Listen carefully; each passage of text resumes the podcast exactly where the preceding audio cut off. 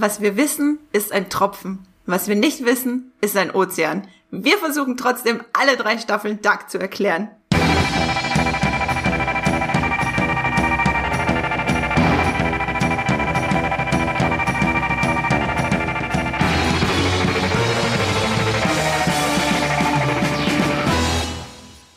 Und herzlich willkommen zu einer neuen Folge Streamgestöber, eurem Moviepilot Podcast über die besten Serien und Filme, die es da draußen zu streamen gibt bei Netflix, Amazon, in der ZDF Mediathek und wie eure Streamingdienste alle so heißen. Heute geht's wirklich um eine der besten Serien und äh, nicht nur ich bin der Meinung. Heute geht's nämlich um Dark. Die dritte Staffel kam gerade zu Netflix, die letzte Staffel. Und ich bin hier nicht alleine. Ich bin hier mit zwei meiner Kollegen bzw. Kolleginnen. Wir nennen uns die drei Darkies. Und ich begrüße unseren Dark Enträtsler Max Wieseler. Hallo Max. Uh, hallo. Und unsere Dark Entschlüssellerin Esther Stroh. Hallo Esther. Hallihallo. Ich bin Andrea und ich habe äh, auch ein bisschen was verstanden von der Serie. Wahrscheinlich nicht ganz so viel wie meine beiden Kolleginnen und Kollegen, äh, mit denen ich hier über Skype verbunden sind. Wir haben es uns zur Mega-Aufgabe gemacht, Mammutaufgabe gemacht, Dark zu erklären. Und wollen das jetzt voller Freude mit euch gemeinsam entschlüsseln. Wir haben euch vorher auch nach euren Fragen gefragt, die wir hier versuchen alle zu beantworten, so gut wir das können. Und vorher tauchen wir noch kurz ins Streamgestöber ein. Wenn ihr sofort zum Hauptthema springen wollt zu Dark, dann springt doch einfach schnell zum nächsten Kapitel auf ins Streamgestöber. Max, was hast du zuletzt gestreamt? Ich versuche mich ganz kurz zu halten. ich habe äh, fast passend zu Dark äh, ausgewählt. Ich habe äh, die vierte Staffel von The Good Fight ist gestartet bei äh, uh. Fox. Kann man auch über Sky gucken. Geil. Läuft dort immer äh, dienstags. Ähm, hat leider nur sieben Folgen, bisschen enttäuscht. Aufgrund der Corona-Krise mussten die leider mittendrin abbrechen, was wirklich sehr, sehr ärgerlich ist, weil die Story halt mittendrin endet. Äh, aber äh, jetzt gibt's die erste Folge bei Fox und die passt halt äh, super zu Dark, weil es geht um eine Altern alternative Realität, in die Diane Lockhart reist. quasi. Äh, und äh, also es ist unglaublich witzig äh, und auch sehr kontrovers die Folge, weil dort geht es halt um eine Realität, in der Hillary Clinton im Jahr äh, 2016 die Präsidentschaft gewonnen hat. Äh, und ja, die Welt ist nicht in allen Bedingungen, in allen Dingen ein besserer Ort. äh, nein. Also die, die erste Freude weicht dann halt schnell dem Schrecken, dass halt sowas wie MeToo nie passiert ist äh, in dieser Welt. Und Diane versucht das Ganze so ein bisschen in die Richtung zu lenken und soll dann nachher, glaube ich, auch als Anwältin für Harvey Weinstein äh, engagiert werden. Es ist eine wirklich großartige Folge. Ich habe sie auch gesehen und ich saß so auf der Couch die ganze Zeit so, nein, nein, das haben sie nicht gemacht, nein. also äh, fassungslos. Großartige Folge, großartige Staffel. Also ab nächster Woche kommt die zweite Folge und dann geht's erst richtig los mit so einem großen Mysterium, was in der Staffel aufgebaut wird. Leider nicht ganz, nicht ganz aufgelöst, aber trotzdem, die ist wieder unglaublich witzig. Ich fand sie auch viel besser als die dritte Staffel. Nicht äh, ganz so gut aufgelöst wie Dark. Äh, jetzt genau. alle Fragen aufgelöst hat. Esther, was hast du geguckt am Wochenende? Ich habe mich witzigerweise auch an äh, Zeitreisen weitergehalten und habe mal uh. bei YouTube, da gibt's ja die YouTube Original Serien tatsächlich auch bei YouTube Premium und da kann man immer jeweils in eine erste Folge von der Serie reingucken, um da mal zu gucken, was ob das was für ein ist. Da habe ich in Lifelines reingesehen. Äh, das hat bei Movieplot überhaupt keine Bewertung, weil es anscheinend niemand gesehen hat, außer mir jetzt die erste Folge. Und äh, da geht's witzigerweise um eine Lebensversicherung, die man abschließen kann in der Zukunft, um äh, zu verhindern, dass man stirbt. Und da gibt es ein Team, was äh, 33 Tage vorher erfährt, äh, dass äh, jemand äh. sterben wird und dann in die Zukunft reist, um diesen Tod zu verhindern. Aber nur den Tod von dem Versicherten wohlgemerkt. Und äh, das ist auf jeden Fall eine sehr interessante Prämisse. Und äh, ich habe erst eine Folge geguckt und überlege jetzt, ob ich mir jetzt mal das kostenlose YouTube Premium Probeabo hole, um da mal zu gucken, was da noch weiter passiert. das klingt tatsächlich nach einer ziemlich spannenden Prämisse und ist auch jetzt gar nicht so dermaßen weit von Dark entfernt, gerade wenn ja, du da mit genau. der Zahl äh, um dich schmeißt. Spielen da irgendwelche bekannten Leute mit? Ähm, ein, paar, ein paar Gesichter habe ich schon mal gesehen, aber niemanden, den ich jetzt vom Namen her sofort erkennen würde. Von 2017 okay. ist die Serie, sind auch nur, ist auch nur eine Staffel mit acht Folgen, jeweils eine halbe Stunde. Lifeline bei YouTube Premium. Ja. Lifeline, YouTube Premium. Ähm, ja, danke für den Tipp. Finde ich großartig. Ich glaube, alle Dark-Fans äh, freuen sich gerade sehr drüber, weitere Zeitreiseserien-Tipps zu bekommen, um das Hirn wieder zu verknoten. Ich habe noch einen Disclaimer, bevor wir voll in die Materie starten. Und zwar gibt es mehr Moviepilot bei Steady. Max und ich haben neben unserem regulären Streamgestöber, äh, neben unseren regulären Streamgestöber-Folgen noch eine weitere Reihe angefangen gerade. Und zwar Streamgestöber Queer Cut. Max, möchtest du vielleicht noch ganz kurz sagen, was es dort ab sofort zu hören gibt? Ja, also äh, Steady ist natürlich eine äh, Seite, wo uns äh, Fans unterstützen können, damit wir auch äh, noch mehr Streamgestöber machen können äh, und über Themen reden, die uns persönlich am Herzen liegen. Und dort haben Andrea und ich halt diese Reihe Queer Cut angefangen, wo wir auf äh, bekannte Filme und Serie und Franchises gucken und die aus einem queeren, aus einer queeren Sichtweise beleuchten um es einmal kurz und allgemein zu fassen. Ganz kurz und knackig. Ähm, heute, wenn der Dark Podcast online kommt, kommt auch die erste Folge von der Reihe Queer Cut online. Das heißt, ihr könnt sofort zu Steady wechseln, wenn ihr uns unterstützen wollt. Wir würden uns natürlich wahnsinnig drüber freuen. Ähm, garantiert natürlich auch eine längere Lebenszeit von unserem äh, liebgewonnenen Podcast Streamgestöber. Genau, ich habe äh, den Link lege ich auf jeden Fall in die Shownotes und in die Beschreibung des Podcasts. Da müsst ihr einfach raufklicken und dann könnt ihr euch mal angucken, was euch dort so erwartet. Und wenn ihr wissen wollt, über was wir reden, gleich in der ersten Folge knöpfen wir uns das größte Franchise vor, was es gibt, und zwar das MCU. und hauen ein bisschen auf den Putz, dass wir ein paar mehr äh, queere Figuren sehen wollen, die es nämlich auch in den Comics gibt. So. Jetzt aber Dark, Leute. Ähm, auf Instagram haben wir unsere Muipilot-Community gefragt und die meinten, 47 Prozent meinten, sie fanden das Ende fantastisch. Ich glaube, da haben so 280 Leute ungefähr abgestimmt dafür. Und über 300 Leute, 53 Prozent haben gesagt, ich habe nichts verstanden. und für euch, liebe 53 Prozent, haben wir nichts anderes gemacht als die letzten paar Tage oder Wochen. Wir haben ja schon vor äh, einer Weile die Screener bekommen für die Serie uns damit zu beschäftigen. Ich glaube, wir alle haben ungefähr 20 Zettel vor uns liegen. Esther, wie sieht's bei dir aus? Ist dein Zimmer voller Fäden und Papier? Allerdings, ich traue mich nicht zu bewegen, weil es sonst so sehr raschelt wahrscheinlich. Aber ich, äh, ich hoffe, komme, komme überall ran. Und ich wollte noch dazu sagen, äh, nur weil 47% abgestimmt haben, dass sie das Ende mochten, muss ja nicht heißen, dass sie alles verstanden haben. Also das schließt sich ja nicht aus, oder? Okay, äh, Tatsache. Max, wie sieht's bei dir zu Hause aus? Wie viele Zettel liegen auf deinem Schreibtisch? Boden? Sehr, sehr, sehr viele. Ich musste, sonst nehme ich immer die kurze Seite von meinem Schreibtisch, musste ich jetzt einmal kurz das Wohnzimmer umstellen, damit ich den ganzen Tisch und noch einen Beistelltisch. Also ich habe jetzt drei Tische benutzt. Überall hängt Zettel. Mal okay, gucken, ob heißt, ich da durchblicke. Das heißt, wenn du ab und zu mal aus dem Bild verschwindest, dann musstest du einen dann muss ich auf die, der einen Meter genau, weiter weg liegt. Äh. Die liegen auf einem Tisch nebenan.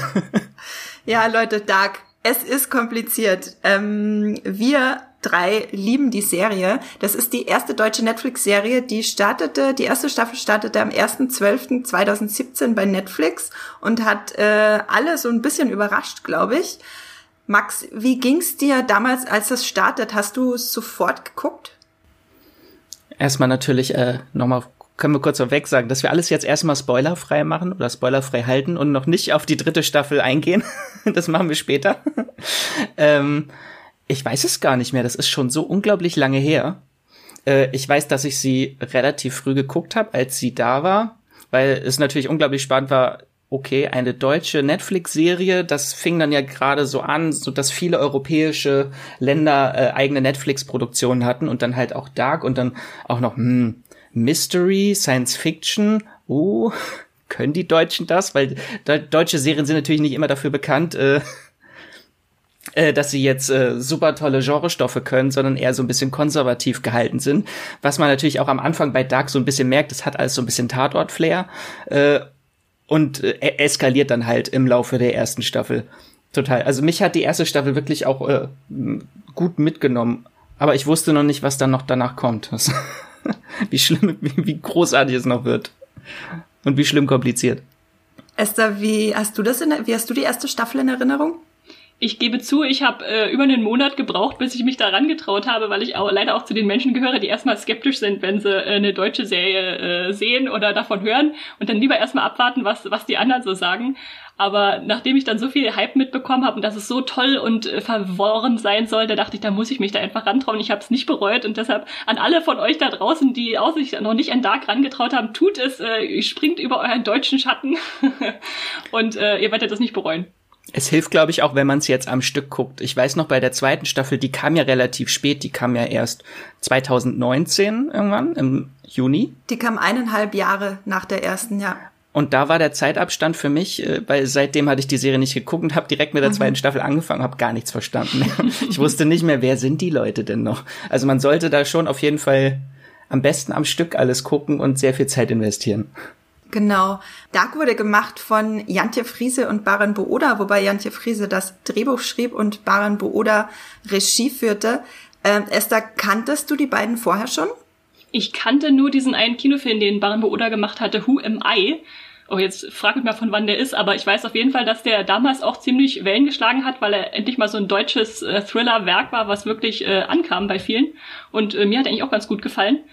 Ähm, später kamen dann Filme, die jetzt nicht so einprägsam waren wie Sleepless, aber äh, ja, ansonsten waren mir die zwei eher unbekannt, würde ich sagen.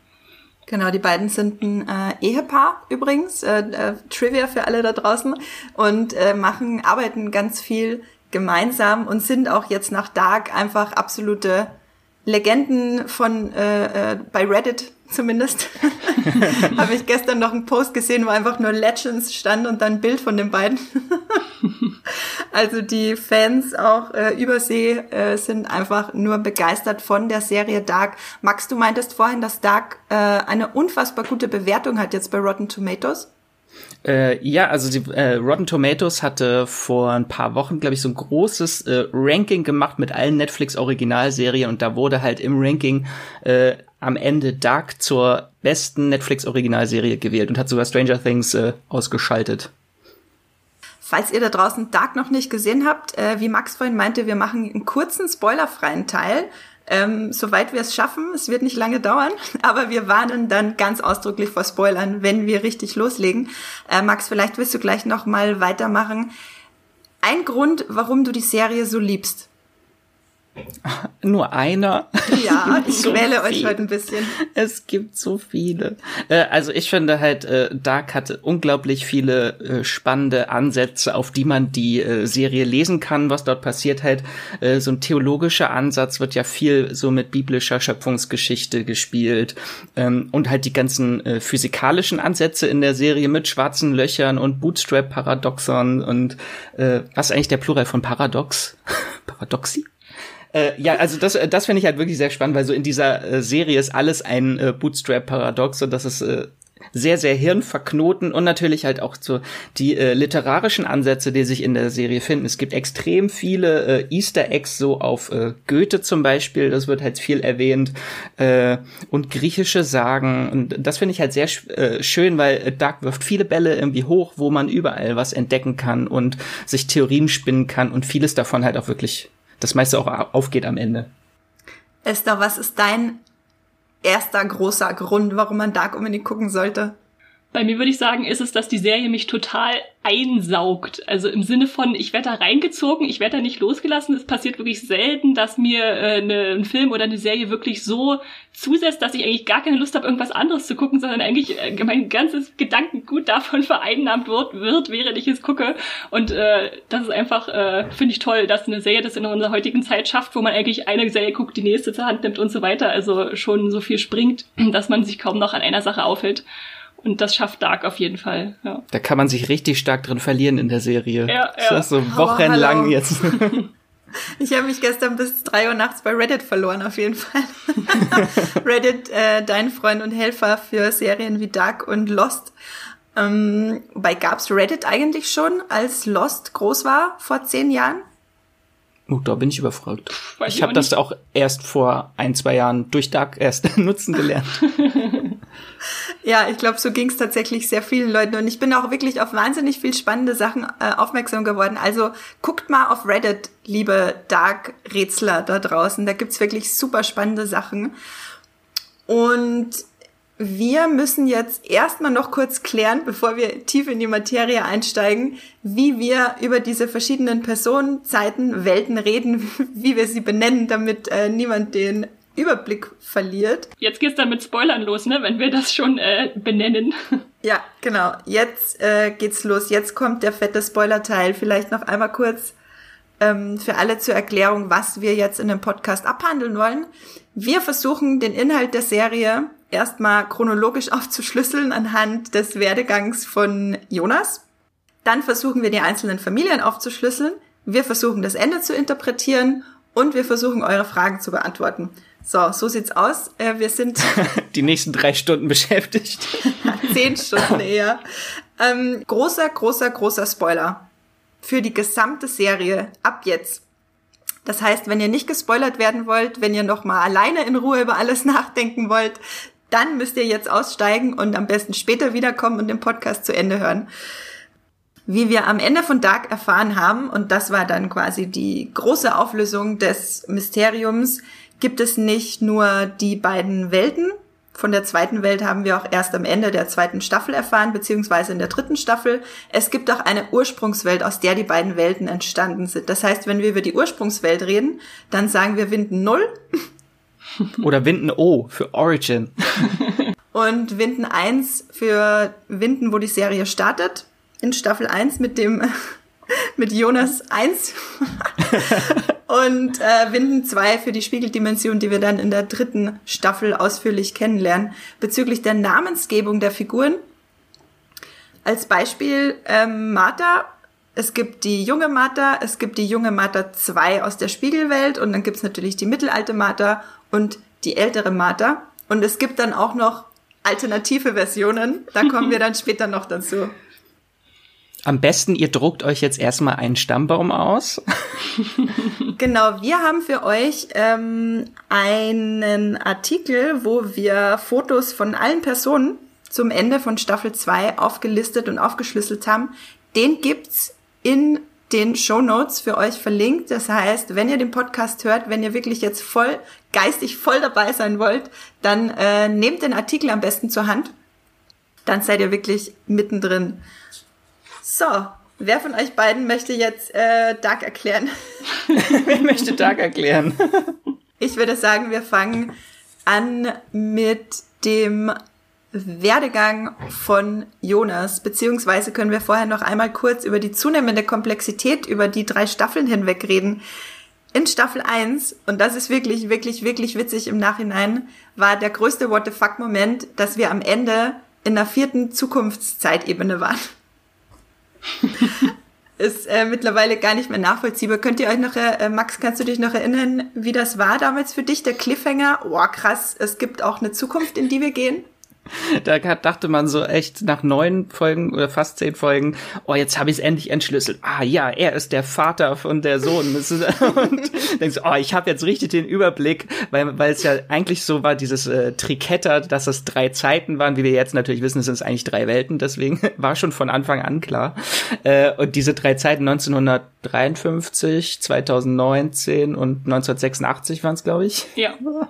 Äh, mhm. Dass man so ein bisschen den Überblick hat, oh, ich weiß jetzt genau, wie diese drei Zeiten zusammenhängen und dann reist Jonas am Ende, erwacht er in der Zukunft und ich denke, nein, was passiert? ich verstehe nichts.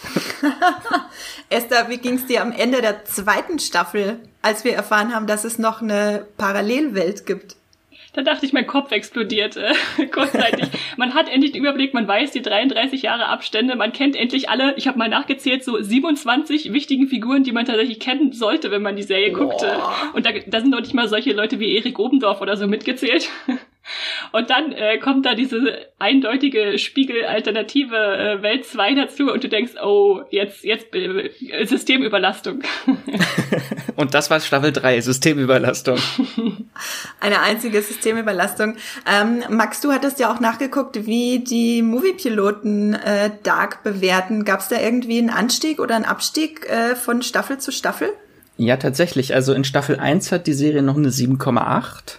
Okay in Staffel 2 eine 8,1 und äh, Staffel 3 ist jetzt halt noch relativ frisch, das sind noch nicht so viele Bewertungen, da sind wir bei 8,2.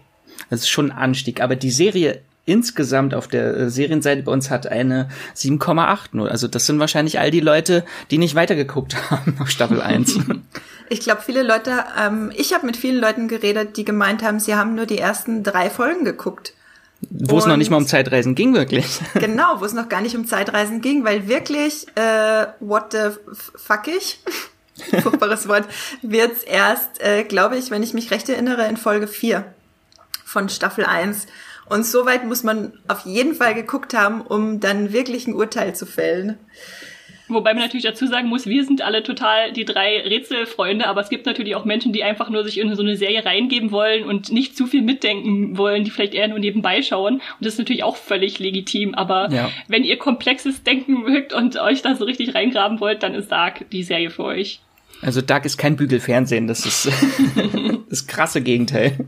Das krasse Gegenteil, ja. Ich äh, guck seit ich Dark durchgeguckt habe, auch nur noch Blacklist, bin jetzt schon in Staffel 4. Das ist nämlich Bügelfernsehen par excellence.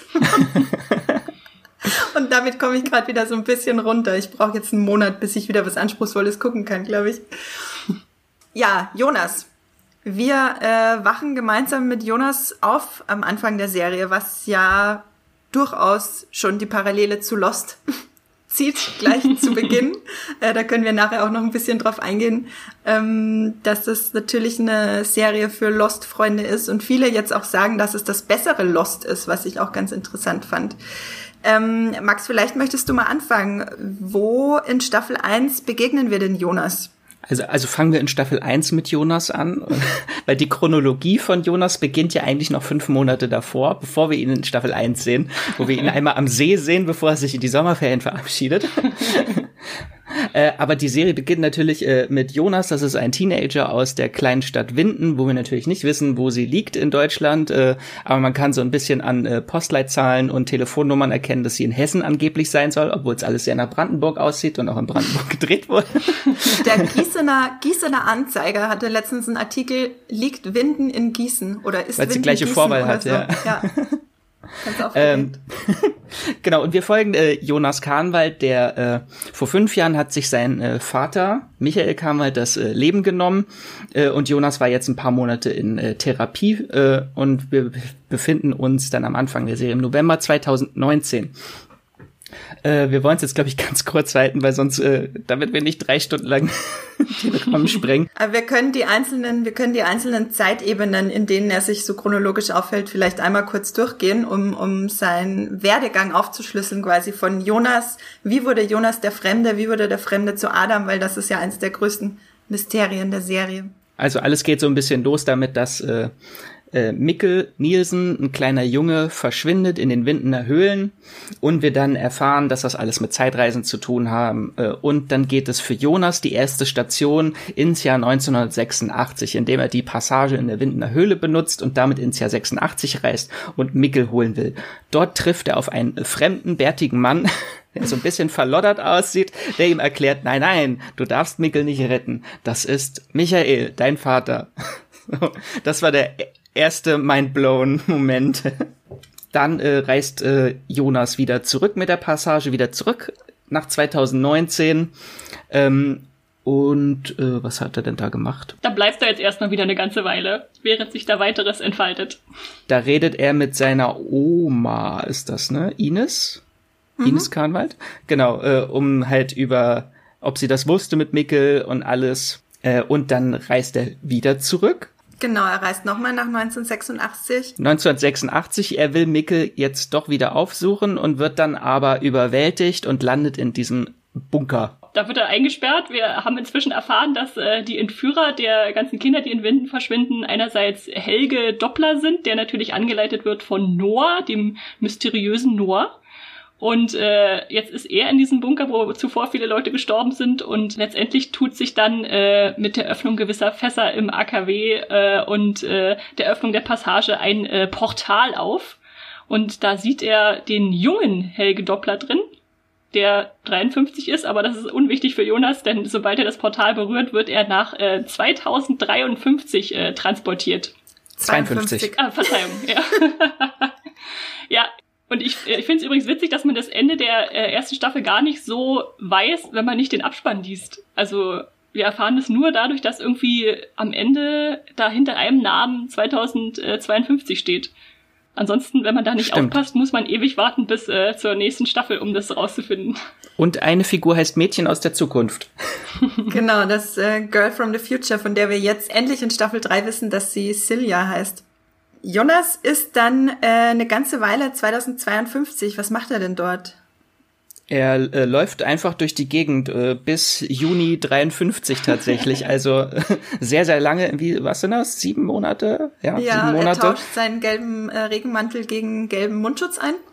Genau, und da wandert er durch die postapokalyptische Zukunft und trifft da halt auf äh, die ältere Elisabeth, äh, die das gehörlose Mädchen, was er in, aus seiner Zeit kennt, die in der Zukunft lebt und dort wie so eine Sekte irgendwie anführt, wo auch diese Silja mit dabei ist. Und man darf diese Zone, wo das AKW Winden war, eigentlich nicht betreten. Das macht er natürlich, weil er einen Ausweg finden will. Äh, und dafür wird er gehängt von dieser Sekte kriegt eine schmucke Halsnarbe, an der man ihn fortan wunderbar als älteren Jonas, der jüngeren Version Jonas erkennen kann. genau. Und dann äh, führt er die Silja, weil er ihr verspricht, es gibt einen Ausweg, weil diese Sekte glaubt immer daran, dass das Paradies wieder, äh, dass das erreicht werden kann äh, mit Zeitreisen. Und er führt sie zu dem Gottespartikel. Das ist äh, im AKW Winden, wo halt alles entstanden ist. So ein schwarzer Blob, der schwebt. Ist das wirklich der Gottespartikel oder ist das die schwarze Materie? Oder ist das das gleiche? Oder wird das Das ist Cesium 137. Also Genau, das Gottespartikel zur Erklärung, das ist entstanden, als Tannhaus äh, seine Zeit gespalten hat. Genau, Jonas äh, stabilisiert die Materie im AKW der Zukunft mit Celia an seiner Seite und geht durch, äh, lebensmüde und dann der nächste What the fuck Moment, neue Zeitebene wird aufgemacht. Wo landet er? 1921. Genau, er wacht nämlich 1921 auf und sieht dann ein paar schnieke Feldarbeiter, die mit äh, Sense ganz ohne äh, Elektrizität und ohne Traktor auf dem auf den äh, Gerstenfeldern arbeiten oder wo auch immer das ist. Und das ähm, erste, was er macht, er geht in die Kneipe. ja, das finde ich auch spannend und dort sieht er tatsächlich äh, lernt er Noah und Agnes kennen in ganz jung. wo wir das erste Mal vermuten, dass Noah wahrscheinlich aus dieser Zeit kommt, aber ganz sicher sind wir uns nicht. Max, wie geht's dann weiter nach 1921? Äh, ja, genau. Er trifft dann auf den jungen Noah, der ihn zu dieser tollen Holzkirche, Holzstabkirche in Winden führt, die es übrigens wirklich gibt. Die habe ich schon besucht. Wuhu. Ist wirklich sehr, sehr schön. Sie ist aber nicht so alt. Sie ist tatsächlich, glaube ich, erst Anfang des äh, 20. Jahrhunderts gebaut worden. Die sieht älter aus, als sie ist. Wer da auch mal ähm, hin will, das ist in Stahnsdorf, ne? Äh, in äh, Potsdam oder gehört es zu Potsdam, zu Babelsberg? Äh, nahe Berlin auf jeden Fall. in Brandenburg. Ja. genau. Ähm, und dort unter der Kirche befindet sich so ein altes, äh, ein Höhlensystem? Nee, was ist das? das äh, Headquarter wollte ich fast sagen. Äh, ein von, Gewölbe. Genau, ein Gewölbe, wo eine alte äh, Loge äh, ansässig ist, die sich Sigmundus nennt. Sigmundus Creatus est äh, der, der Verein, die Organisation, eingetragener Verein e.V. Sigmundus e.V. von, äh, wie wir erfahren haben, unter anderem Vorfahren von Tannhaus, die ein äh, späterer Jonas dann übernommen und quasi die Flamme von Sigmundus am Leben erhalten hat. Ähm, was passiert dort in dieser Kirche, Max, mit dem jungen Jonas? Dort trifft er auf einen sehr entstellten äh, Mann, der sich Adam nennt, der er selbst sein älteres Ich ist. Der ihm diverse Anweisungen gibt, was er tun soll als nächstes. genau, dieser alte Adam ist halt so der Orchestrator, der irgendwie die Zeit irgendwie zu lenken scheint durch verschiedene Personen und alles beeinflusst und das alles, weil er das äh, Paradies erschaffen will, weil natürlich äh, wir befinden uns in einem großen Zeitknoten, wo alle tragisch miteinander verflochten sind und Adam möchte das Ganze lösen und ein Paradies außerhalb der Zeit erschaffen. Anfang nennt das noch Paradies, später sagt er, er möchte einfach nur das Nichts und alles auslöschen. Ups, ist für ihn auch das Paradies.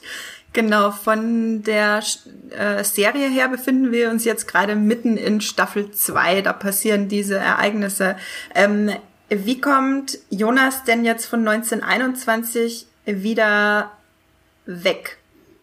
Wieder mit Hilfe des Gottespartikels, dieser schwarzen Materie, weil die Adam auch im Jahr 1921 bei sich äh, in der Garage hat, weil er dort äh, lange dran gewerkelt hat. Und dort schickt er dann äh, Jonas wieder zu, äh, in die Zukunft, weil mit dem Gottespartikel kann man auch frei von diesem 33-Jahres-Zyklus äh, reisen. Und er macht äh, Jonas eigentlich Hoffnung, dass er seinen äh, Vater noch retten kann. Dass alles besser wird, wenn er den Suizid seines Vaters aufhalten kann. Und deswegen reist äh, Jonas zurück in den Sommer 2019. Erstmals Sonne in Winden. Staffel 2, Folge 6, eine meiner Lieblingsfolgen. Jonas äh, beobachtet sich selbst am See, springt mal für einen Kuss mit Martha ein. Äh, und ähm, geht dann letztendlich auch zu seinem Vater äh, und denkt noch, er, er will ihn aufhalten, erkennt dann aber, dass er eigentlich durch sein Auftauchen nur bei Michael auslöst, dass der sich umbringt, weil er erkennt, dass sein Sohn nur dann existiert, wenn er sich umbringt und dadurch Mickel im Wald verschwindet und Mickel zu Michael wird. Als er mit seinem Vater dieses Gespräch hat, kommt die alte Claudia, so eine, mhm. die, die äh, früher in den 80ern Chefin des AKWs war und jetzt durch die Zeit reist, auch verloddert äh, und die beiden halt überredet, es muss alles so geschehen, äh, wie es immer geschehen ist, dieser Knoten muss aufrechterhalten bleiben. Und dann reist er erstmal mit Claudia ein wenig durch die Gegend und zwar ein Jahr ist die offizielle Angabe, aber wir wissen und erfahren nie, was sie in diesem Jahr eigentlich gemacht haben. Also 87 äh, öffnen sie dann halt gemeinsam äh, die Passage und lassen dieses Wurmloch wieder durch alle drei Zeiten entstehen. Oder er bringt äh, Mickel auch äh, am Tag, als Mickel verschwindet, in die Höhle, weil Mickel gar nicht in die Höhle geflüchtet ist. Also er ist eigentlich dafür schuld, dass Mickel ins Jahr 86 gereist ist. Und dann reist er irgendwann nach diesem Jahr mit Claudia wieder zurück an den Tag der Apokalypse. Das ist der 27. Juni 2009, 2020. Genau. Genau, der, das Startdatum der dritten Staffel von äh, Dark bei Netflix. Genau, und da kommt jetzt, wo sich äh, Jonas spaltet. wie wir dann in äh, Staffel 3 erfahren. Und da wird's nämlich wirklich, also bisher kann man es, glaube ich, noch ganz gut nachvollziehen, wenn man das alles einfach so aufschlüsselt chronologisch. Aber jetzt wird's wirklich kompliziert. Der Moment, in dem Martha 2 Jonas 1 rettet, nachdem Martha 1 umgebracht wurde von Adam, ist äh, kurz nachdem die Zeit für einen kurzen Moment stillsteht. Das wird in Staffel 3 erklärt, dass immer am, Ta am Tag der Apokalypse, ne? Genau. Ja. Steht die Zeit für, keine Ahnung. Eine Nanosekunde oder so, sagen sie, glaube ich, ja, still. Genau, hört man im Radio für eine Nanosekunde still. Und wie Claudia dann sehr ausführlich, Gott sei Dank, erklärt, in äh, Staffel 3 kann man in dieser Nanosekunde eine alternative Version von sich selbst in eine andere Richtung schicken. Dank der Quantenverschränkung. Dank der Quantenverschränkung. Fragt mich nicht, was Quantenverschränkung ist, aber ich danke ihr, dass sie das alles möglich macht. Und in Staffel 3 sehen wir dann, dass es nicht nur den Jonas gibt, der quasi von Martha abgeholt und in die Paralleldimension geholt wird, wo er ziemlich schnell auch flöten geht, weil er erschossen wird, sondern dass es auch noch einen alternativen Jonas gibt, der eben nicht mit Martha mitgeht, sondern einen anderen Weg geht. Das müsste eigentlich der ursprüngliche Jonas sein, weil dieser Jonas dann später zu Adam wird. Zum Fremden und zu Adam, genau. Und der macht dann einfach den Kreislauf weiter durch, während der andere mal so einen Abstecher nach Winden 2 macht. Äh Nur um ein Kind zu zeugen und dann zu sterben. Ja. genau. Und es gibt ja den äh, dritten Jonas auch, der in der da entsteht in dieser Nanosekunde, der letztlich mit Martha gemeinsam den Knoten löst. Und es müsste eigentlich auch noch, also ja, es wird noch komplizierter, weil es gibt ja auch zwei Adams am Ende. Es gibt ja den einen Adam, der Eva tötet oder immer getötet hat und der Adam, der sich am Ende dagegen entscheidet, sie nicht zu töten. Genau, wollen, genau, lass uns doch noch mal bei äh, dem jungen Jonas bleiben in der Nanosekunde, als die Zeit stillsteht. Äh, nehmen wir mal den Jonas, der nicht mit Martha mitgeht und dann stirbt, sondern den Jonas, der zu Adam wird. Äh, Max, wie geht's denn für den weiter nach der Apokalypse 2020? Der rennt in den Keller. Er rennt in den Keller und überlebt die Apokalypse. Zum Glück wurde er alleine gelassen. Äh, und da überlebt er die Apokalypse und in dieser Post, postapokalyptischen äh, Windenwelt äh, ist, arbeitet er gemeinsam mit Claudia viele Jahre an diesem an dieser schwarzen Materie um das Gottespartikel wieder, damit sie wieder durch die Zeit reisen können irgendwann. Jahrzehntelang eigentlich, muss man das sagen. Das dauert ja ne? bis in die 2050er, genau. Und so kann er Genau. sich dann auch seinen äh, tollen obdachlosen Look zulegen und älter werden, äh, wie wir ihn dann später als den Fremden kennen. Oder auch Jesus-Look. Äh, Oder so, finde es- oder so. Eins von beiden. Also ab 2040 ist er dann in der Serie auch der Fremde von dem anderen Schauspieler dann gespielt. Ja, Andreas Pietschmann, ja. Genau, äh, dann ist 2040 und was passiert dann in der Zukunft? Wo reist Jonas dann hin, als sie die Materie endlich stabilisiert haben und Zeitreisen können in der Zukunft? Im Jahr 2052 können sie endlich das Ganze wieder äh, stabilisieren und dort nutzt er dann das Portal und reist zurück ins Jahr 2019, wo er dann der Fremde ist, den wir in der ersten Staffel gesehen haben. Der zwei Tage nach Mickels Verschwinden in Winden auftaucht und dann in das äh, Waldhotel Winden von Regina Tiedemann eincheckt äh, und dann halt auch auf Jonas im Jahr 1986 äh, trifft und ihm erzählt, dass Mickel sein Vater ist. So alles, was wir schon gesehen haben in Staffel 1, ist dann jetzt erst chronologisch das, was er erlebt. Sich selbst in Bunker als junge Version einsperrt, äh, sagt, leider geht's nicht, er muss da drin bleiben. genau, genau. Und dieser fremde, also mittelalte Jonas, ist ja dann im Prinzip auch da, wenn die Apokalypse 2020 losbricht. Mhm. Äh, und seine Aufgabe ist es dann, oder sein, was er tut, ist, äh, er rettet Magnus, äh, Elisabeth und Franziska. Und Franziska, genau. Franziska, Bartosch und Magnus rettet er, als die Apokalypse losbricht, mit der Zeitmaschine. Die haben wir noch gar nicht erwähnt irgendwie. Die gibt's auch. Und äh, weil, weil dieses Energiefeld, was da freigesetzt wird, so groß ist, können die das nicht wirklich äh, kontrollieren, wo sie hinreisen und landen dann, äh, Überraschung, Überraschung, 1888. Äh, und genau. leider ist dann 1888 auch ähm, das Brennmaterial alle, mit dem man mit der Zeitmaschine reisen kann und deshalb sitzen sie da erstmal fest. Das ist ganz interessant. Gab es eigentlich zwei Zeitmaschinen gleichzeitig? Also er hat die ja aus der Zukunft äh, wieder mitgenommen äh, und dann in den 80er Jahren reparieren lassen von Tannhaus, aber äh, im, am Tag der Apokalypse klaut ja seine Mutter Martha ihm die, den Zeitreisekoffer, die Maschine, und äh, reist selber weg. Ich bin mir ziemlich sicher, dass da mehrere Versionen kursierten, ja. weil genauso wie ja mehrere Versionen der Leute kursieren, gibt's ja auch die Gegenstände dann irgendwann mehrmals. Ähm, mit 1888 macht die Serie dann die sechste und letzte Zeitebene auf, die 33 Jahre von den anderen Zeitebenen entfernt ist. Also die, aus der man nicht äh, von selbst erstmal wegreisen kann. Genau, aus der man halt leider blöderweise nicht von selber wegreisen kann. Und das wird Jonas und seiner Crew der Sigmundus Crew. Seiner, seiner Gang äh, auch zum Verhängnis, die sich dann natürlich an das Leben 1888 anpassen müssen. Und das ist jetzt auch äh, die Zeit, das erleben wir dann in der Serie auch im Schnelldurchlauf in Staffel 3, wo der Fremde zu Adam wird, oder? Ja. Genau, da, da sitzen die ja 33 Jahre fest und oh äh, werkeln wieder an diesem Gottesteilchen. Und äh, nicht gut für die, für die äußerliche Gesundheit, wahrscheinlich auch nicht für die innerliche, an einer Zeitmaschine zu bauen oder an so einem schwarzen Materie-Ding, weil äh, ja, Ergebnis siehe Jonas als Adam.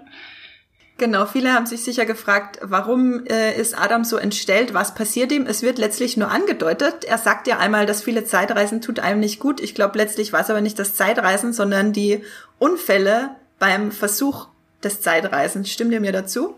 Na, die schwarze Materie ist ja radioaktiv und er ja. dann halt oft auch nicht mit viel Schutzanzug dann, weil es keine Schutzanzüge äh, 1888 gibt. Also er hat ja schon mal irgendwie 30 Jahre im, ab 2020 daran gewerkelt und dann später beziehungsweise früher im äh, späten 19. Jahrhundert nochmal irgendwie 33 Jahre. Also er hat ja irgendwie über 50 Jahre lang vor diesem blöden Partikel da gestanden. Also das ist, da, da strahlt schon ein bisschen was ab. Außerdem sieht man einmal, wie so ein Blitz bei einem Fehlversuch quergeht und ihn am Arm trifft. Das ist dann die erste Narbe sozusagen von vielen, denke ich, ist das symbolisch so dargestellt. Genau, das habe ich auch so verstanden. Ähm, da mussten sie dann nicht so viele verschiedene Stadien des Make-ups äh, konstruieren. Man sieht dann einmal den Schauspieler, der den mittelalten Jonas spielt, also den Fremden, sieht man dann auch einmal in einer Szene mit dem Adam äh, Narben-Make-up, äh, als Hannah ihn einmal kurz besucht 1911, ja. Genau, 1911 schaut äh, seine, seine Mama nochmal kurz vorbei und. und stirbt. ja. Und wie geht's äh, dann zu Ende? Jetzt sind wir quasi schon bei Adam. Jetzt haben wir den ganzen Werdegang von Jonas zum Fremden zum Adam äh, durchgelaufen. Da habe ich tatsächlich auch mal einen aus Versehen äh, einen Sprung vergessen, ein äh, ein, ein Schritt, den habe ich dann zum Glück noch gesehen beim Rewatch. Äh, also bis äh, 1921 dort kann er dann wieder durch die Zeit reisen, indem er das Gottespartikel benutzt und reist direkt nach, äh, 19, äh, nach 2020 zum Tag der Apokalypse und tötet Martha. Er tötet sie einmal kurz und reist dann ins Jahr 2053, also mhm. kurz nachdem er selber dort abgereist ist mit dem Gottespartikel und äh, macht dann da halt seinen äh, Hauptsitz auf mit seinem EV äh, und schickt verschiedene Leute durch die äh, Zeit und versucht unter anderem die schwangere Martha, die aus der Winden 2 Welt kommt, zu töten. Ja. Weil sie ein Kind in sich trägt, was der Ursprung des ganzen Windener Stammbaums sein soll. Und dann passiert aber nichts, als er sie tötet. Das ist einer der besten Momente der gesamten Serie. Er steht da, schließt die Augen weiß, glaubt zu wissen, es ist alles vorbei und dann. Dann öffnet er sie wieder und er ist nicht nichts, er ist nicht verschwunden, die Zerstörung hat nicht funktioniert. Großartig. Kann man ein super Meme draus machen. Und dann reist er aus Wut äh, in Wind, nach Winden 2 ins Jahr 2052 und tötet Eva, die ältere Version von Martha, die quasi sein gespiegeltes Pendant in der Welt ist. Genau, die genauso fanatisch wie er auch versucht, äh, was zu erreichen, während Adam halt möchte, dass alles ändert und sie dadurch ins Paradies kommen, will Martha, dass alles so bleibt, wie es ist, weil sie das zwar nicht als Paradies, aber als logischerweise existenziell betrachtet, weil sonst äh, ganz viel nicht existieren würde, wenn sie das alles einfach auslöschen. Und dann spaltet sich Adam ja letztlich äh, nochmal, beziehungsweise gibt's ja dann eben, wie Max vorhin schon meinte, die zwei verschiedenen Versionen von Adam am Ende. Der eine ist der, der schon unendliche Male existiert hat, wie Claudia ihm am Ende erklärt, der immer wieder wütend zu Mar zur älteren Martha 2 reist und sie erschießt und Martha schon freudig drauf wartet, weil dann geht alles wieder von vorn los.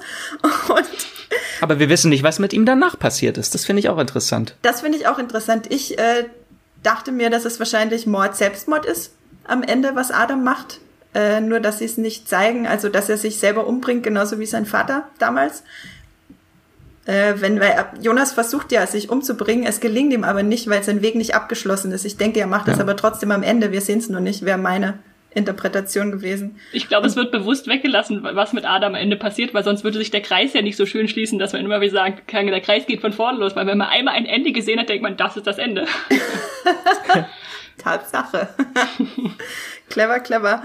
Und dann gibt's natürlich den Adam am Ende äh, mit der Claudia. Claudia ist sowieso M MVP. Ähm, ähm die wichtigste Person überhaupt, weil sie ist diejenige, die das alles irgendwann durchschaut und äh, Adam dann sagt, dass er das alles auch auf einem anderen Wege stoppen kann, auf einem guten Wege stoppen kann, nicht so wie er einfach alles auslöschen. Und letztlich erreicht Adam ja auch sein Ziel, weil Esther, was passiert ganz am Ende mit deiner Lieblingsszene mit dem Hechtsprung von Jonas zu Martha.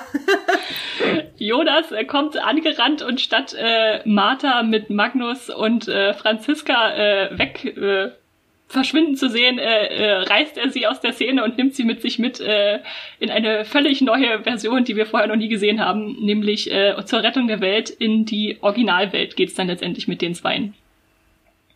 Aber auch nur über Umwege. Über Umwege, klar. über ein äh, Inception, äh, nicht Inception, äh, Interstellar-Tunnel. Interstellar durch den Interstellar-Tunnel. Genau, und Max, äh, du kannst ja vielleicht äh, zum Schluss auflösen, was passiert in der Ursprungswelt. In der Ursprungswelt landen sie an Tag, äh, der 8. November 1971. Dort ist nämlich die Familie von Hage Tannhaus, der Uhrmacher, äh, bei einem tödlich, äh, beim Autounfall tödlich verunglückt. Äh, und dadurch ist halt erst äh, er durch den Verlust seiner Familie hat er eine Maschine gebaut, die seine Welt zerstört und gespalten hat. Und dadurch sind diese ganzen äh, Knoten, verknoteten zwei Welten überhaupt erst entstanden. Und Martha und Jonas wollen jetzt diesen oder halten diesen Unfall auf, um damit ihre eigene Existenz auszulöschen, aber die Ursprungswelt am Leben zu erhalten. Eine Welt ohne sie, in der all ihre Sünden vergeben sind und nicht existieren. Was ich auch übrigens ganz spannend finde, weil sie sind ja eigentlich nicht zu zweit, sondern sie sind zu dritt. Sie haben ja noch das ungeborene Kind von Martha dabei. Äh, Also und sie retten, Trippelmord. Und sie, sie retten ja auch drei Leben durch den Unfall. Also sie Oh. opfern ein Leben für ein Leben, ja. Was mir aber gestern die Tränen in die Augen getrieben hat, als ich das bei Reddit gelesen habe, so einen ganz nüchternen Kommentar, ähm, war halt auf Englisch, aber übersetzt in die Richtung, dass es am Ende Tannhaus mit allen seinen Bemühungen tatsächlich gelingt, die Toten zurückzuholen. Er wird es aber halt auch nie erfahren. ja, ja. Das heißt, ähm, seine Bemühungen, seine Familie wiederzubeleben, fruchten tatsächlich über sehr viel Umwege mit sehr, sehr, sehr viel Leid und Inzest. Aber am Ende ist ähm, alles wieder gut. Und dann, Esther, vielleicht möchtest du einmal noch kurz äh, sagen, was sehen wir denn ganz am Ende, die letzte Szene, die dann so ein bisschen aufheiternd anmutet. Nachdem Martha und Jonas sich aufgelöst haben, äh, gibt es keinen Jonas mehr, aber die Reise geht für uns Darkgucker natürlich trotzdem noch weiter. Wir sehen äh, 2019 an einem äh, Abendessentisch eine Gesellschaft zusammen, äh, zu der gehören Hannah. Wie heißt sie eigentlich mit Nachnamen? Sie heißt Wöller. Ach, sie, heißt dann Wöller. ja. Also Hanna ist mit äh, Torben Wöller zusammen. Bernadette Wöller ist dann auch noch da. Dann haben wir noch Peter Doppler. Katharina Albers heißt sie da dann. Und Genau. Regina natürlich, die ja von Claudia unbedingt gerettet werden sollte. Und das sind alles Menschen, die nicht im Inzest-Stammbaum beteiligt waren und deswegen äh, leben dürfen. Und es sind witzigerweise größtenteils auch Personen, die wir ganz brutal in Staffel 3 haben sterben sehen. Also wenn ihr euch erinnert, Peter wurde da von dem äh, äh, Menschen in der Zukunft in seinem Wohnwagen umgebracht. Katharina wurde von ihrer Mutter, eigenen Mutter ermordet. Hanna wurde von Jonas erstickt. Also äh, das ist dann schon sehr fröhlich irgendwie am Schluss doch, dass man da sieht, wie die, wie die doch noch irgendwie ein Glück, die zumindest ein glückliches Ende finden. Ja, und äh, symbolisch stellvertretend für alles, Wöllers Auge ist verheilt. Aber es Das- sind noch Narben da. Es sind noch Narben da, aber es ist die einzige Szene, in der wir Wöller nicht äh, verletzt oder ohne Arm, ohne Auge sehen. Äh, genau, und eine, wir kommen dann nachher zu den Fragen, aber die eine Frage, da können wir eigentlich jetzt schon kurz drauf eingehen. Gebt mal euren Tipp ab. Was glaubt ihr, ist mit äh, Wöllers Auge passiert? Habt ihr einen Tipp? Ich will das gar nicht wissen. Also ich glaube, das ist äh, gut, dass sie es eben zu oder oder dass sie es nicht aufklären, weil jede Erklärung wäre einfach nur unbefriedigend.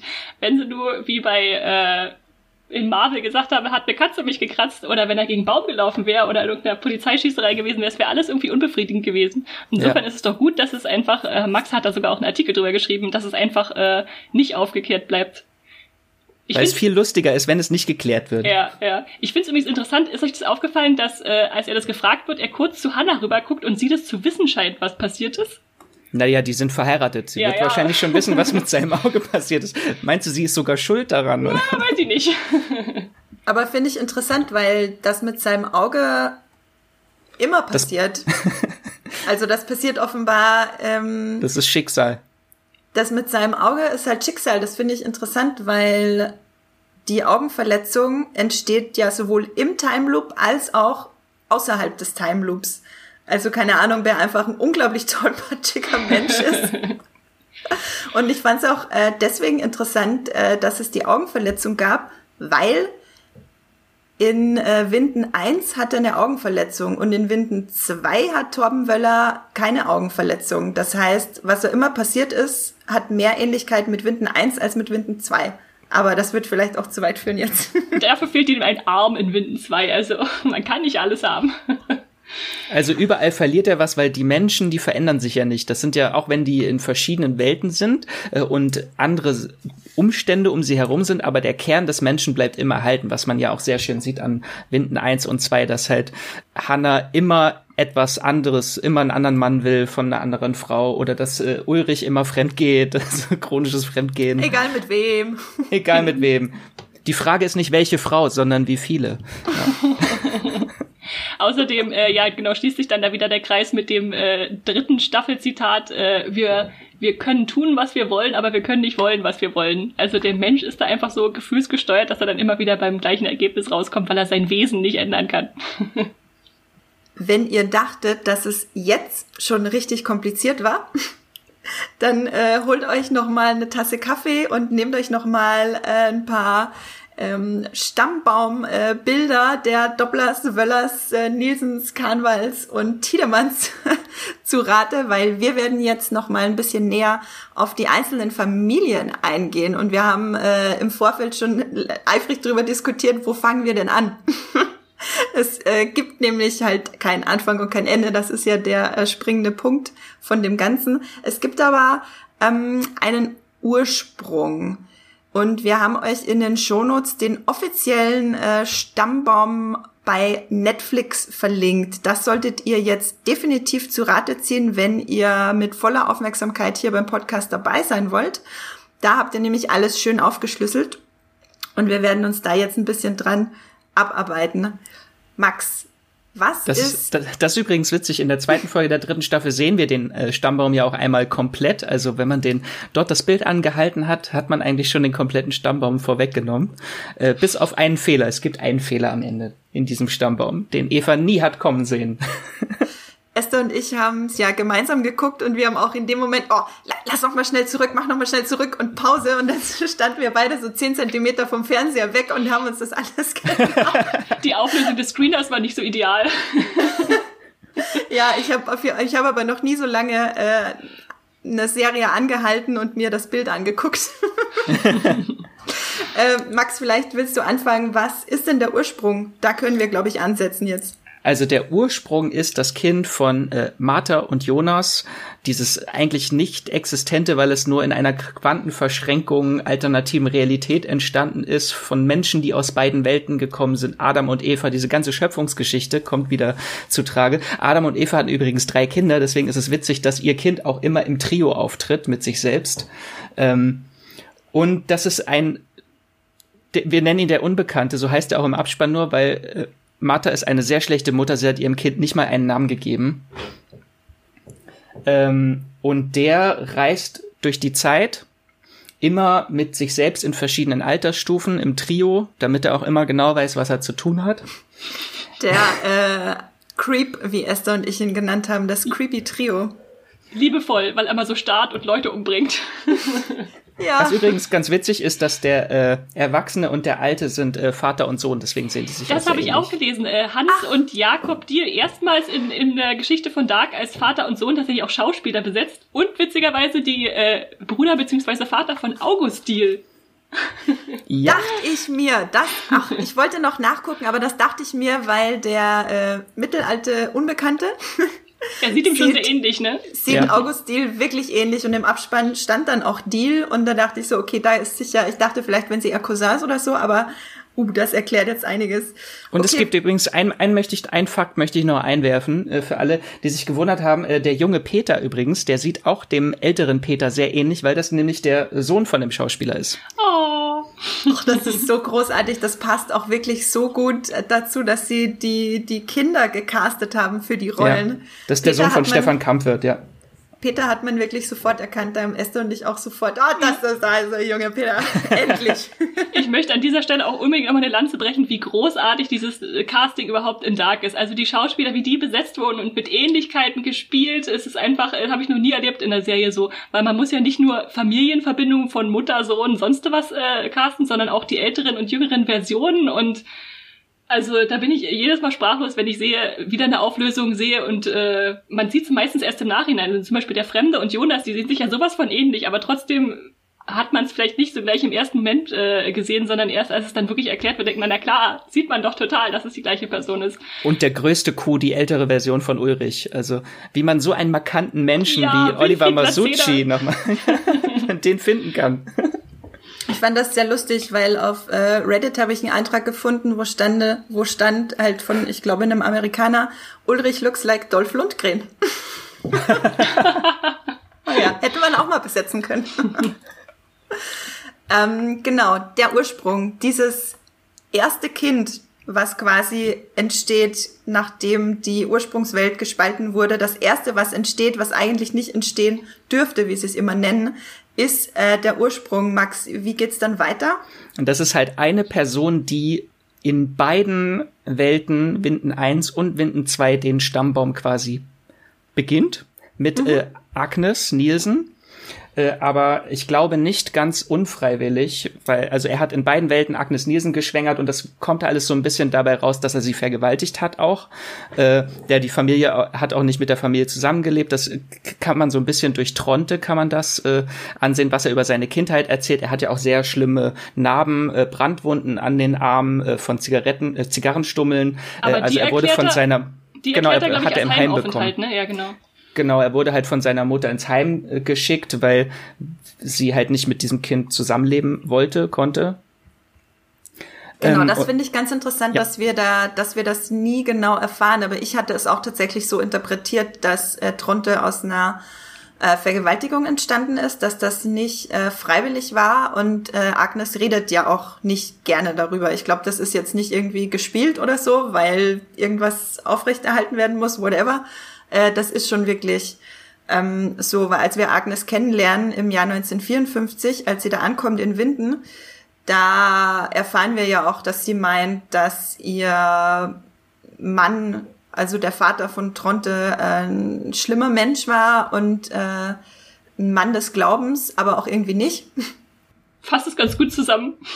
Was ich übrigens äh, auch interessant, weil sie äh, zieht ja bei den, oh Gott, jetzt habe ich den Namen vergessen. Bei wem zieht sie ein? Bei den äh, Tiedemanns war Doris das, oder? Tiedemann und Egon Tiedemann, ja. Genau, sie fängt ja eine Affäre mit der Doris an, die sich dann von Egon äh, trennt, irgendwann in einer anderen Dimension. Was ja, was ja eine schöne Verbindung später zu ihren Eltern ist, weil die ja. Tiedemanns ja ihre Eltern auch sind.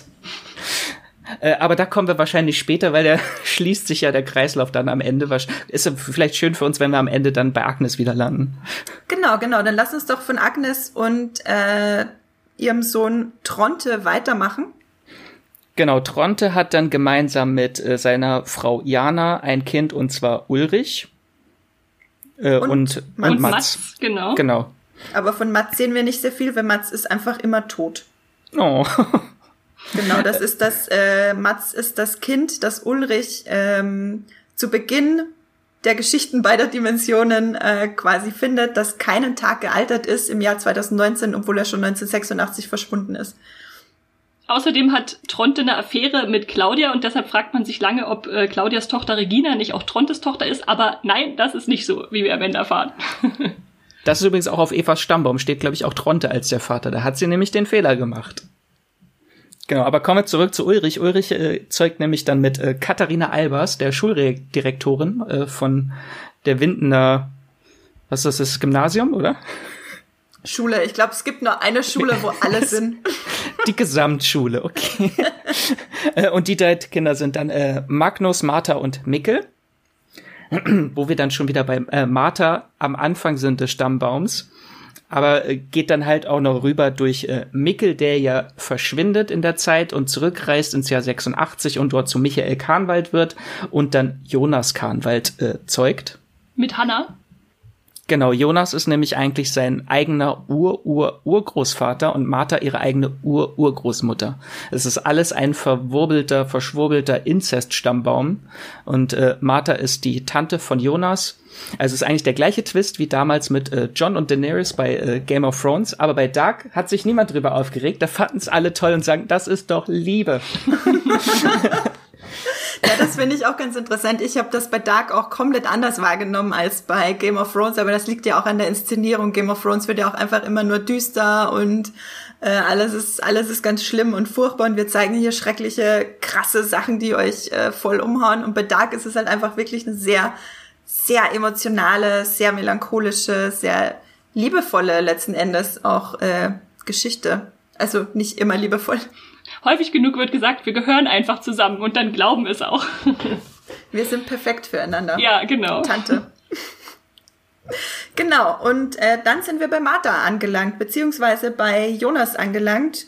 Martha ist die Schwester von Mickel. Mickel wird zum Vater von Jonas. Dann sind wir bei Jonas und dann haben wir jetzt Jonas und Martha und damit schließt sich eigentlich dieser Kreis. Aber die ganze Verschwurbelung äh, bezieht sich ja nicht nur auf die Kahnwalds und auf die Nielsens. Die ganze Verschwurbelung äh, betrifft ja auch die Dopplers und die Tiedemanns. Wobei die Dopplers so ein bisschen ihr eigenes Ding machen. ja, das ist mir auch aufgefallen. Die sind so ein bisschen außen raus, außen vor. Wir machen ihren kleinen Inzeststammbaum auf. genau, die Tiedemanns sind insofern sehr wichtig, weil der jüngste Tiedemann, Bartosch, also 2019 der jüngste Tiedemann, äh, Bartosch dann letztlich zum Vater von Agnes wird. Und von Noah. Genau, und von Noah. Aber schlüsseln wir die Tiedemanns doch mal von vorne auf, wie wir sie kennenlernen. Da gibt's nämlich 1954 das Ehepaar, bei dem so ein bisschen die Luft raus ist, Egon und Doris. Ähm, die beiden haben eine Tochter. Es, Esther, vielleicht willst du weitermachen mit Claudia. Ja, genau. Claudia ist die Tochter von Egon und äh, Doris Tiedemann, die dann später zur AKW-Leiterin wird. Und bei Claudia wissen wir sehr, sehr, sehr, sehr, sehr lange Zeit nicht, äh, wer der Vater ihres, äh, ihrer Tochter Regina ist. Soll ich das jetzt schon auflösen? Mache ich mal am besten, weil wir gerade bei ihr sind. Wir erfahren nämlich erst in der allerletzten Folge durch einen äh, wohlplatzierten Bilderrahmen, wie das in Dark so ist, äh, dass der Vater von äh, Claudia Tiedemann äh, Bernd Doppler ist, also der vorige AKW-Leiter. Da scheint es ein Techtelmechtel im AKW gegeben zu haben.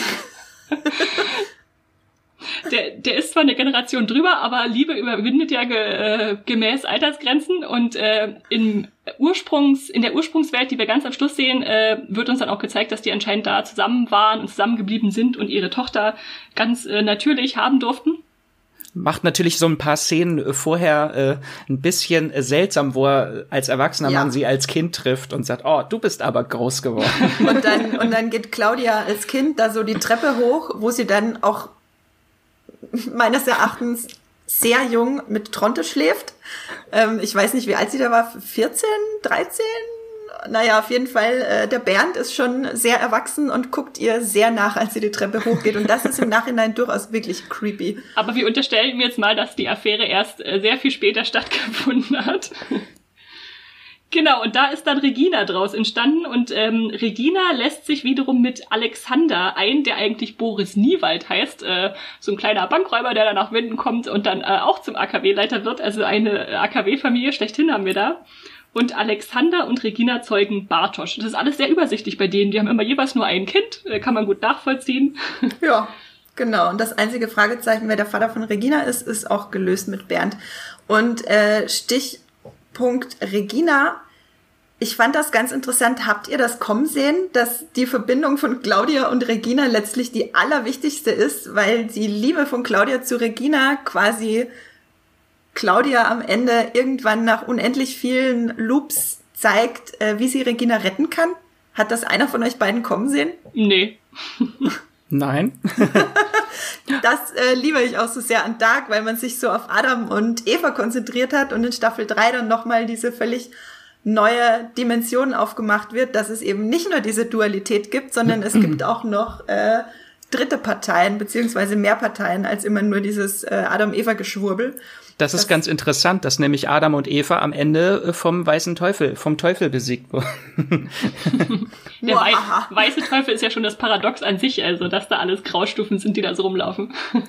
Aber um nochmal auf die Tiedemann zurückzukommen, ganz ohne Inzest geht der äh, Tiedemann-Stammbaum natürlich äh, nicht vonstatten, weil Bartosch zeigt, äh, zeugt mit seiner eigenen Großmutter ein Kind. Äh, und, und zwar hatte sein Urgroß, Urgroßvater äh, Egon noch ein Kind mit Hannah Kahnwald. Das ist dann aber seine Großtante, oder?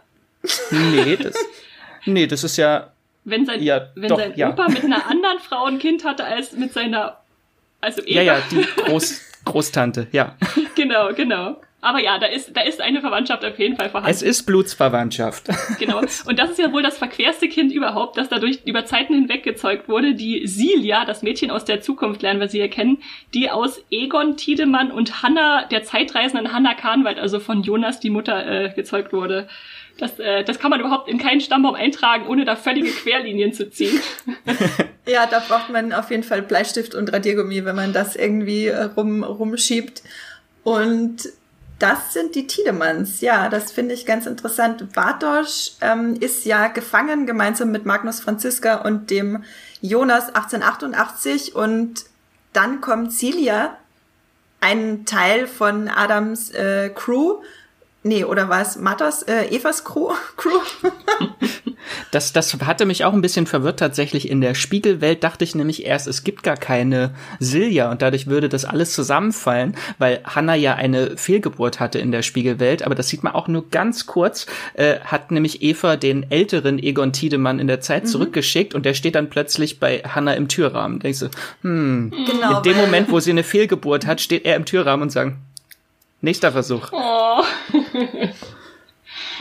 Ich hatte das äh, tatsächlich so interpretiert, dass sie keine Fehlgeburt hat, sondern dass Egon zurückgeschickt wird, um ihr genau in dem Moment, wo es kritisch ist, zu helfen, dass sie das Kind auf die Welt bringen kann. Aber das wäre dann ja Ulrichs Kind. Das würde ja nicht funktionieren, dass da das gleiche Kind rauskommt. Stimmt. also weißt du, was ich meine? Genetisch, genetisch passt es nicht. Egon und Hannah zusammen, ja, ja. Dass dann genau das gleiche Spermium angeschwommen kommt, was auch in der jüngeren Version angeschwommen kommt, sei mal dahingestellt, aber Den, äh, den Denkfehler gibt's tatsächlich mehrmals in Dark. Das ist schon ein sehr, sehr großer Zufall. Aber wer weiß, vielleicht denken sich die Spermien auch, es muss geschehen, was schon immer Schicksal. geschehen ist und geben Kausaler Determinismus, ja.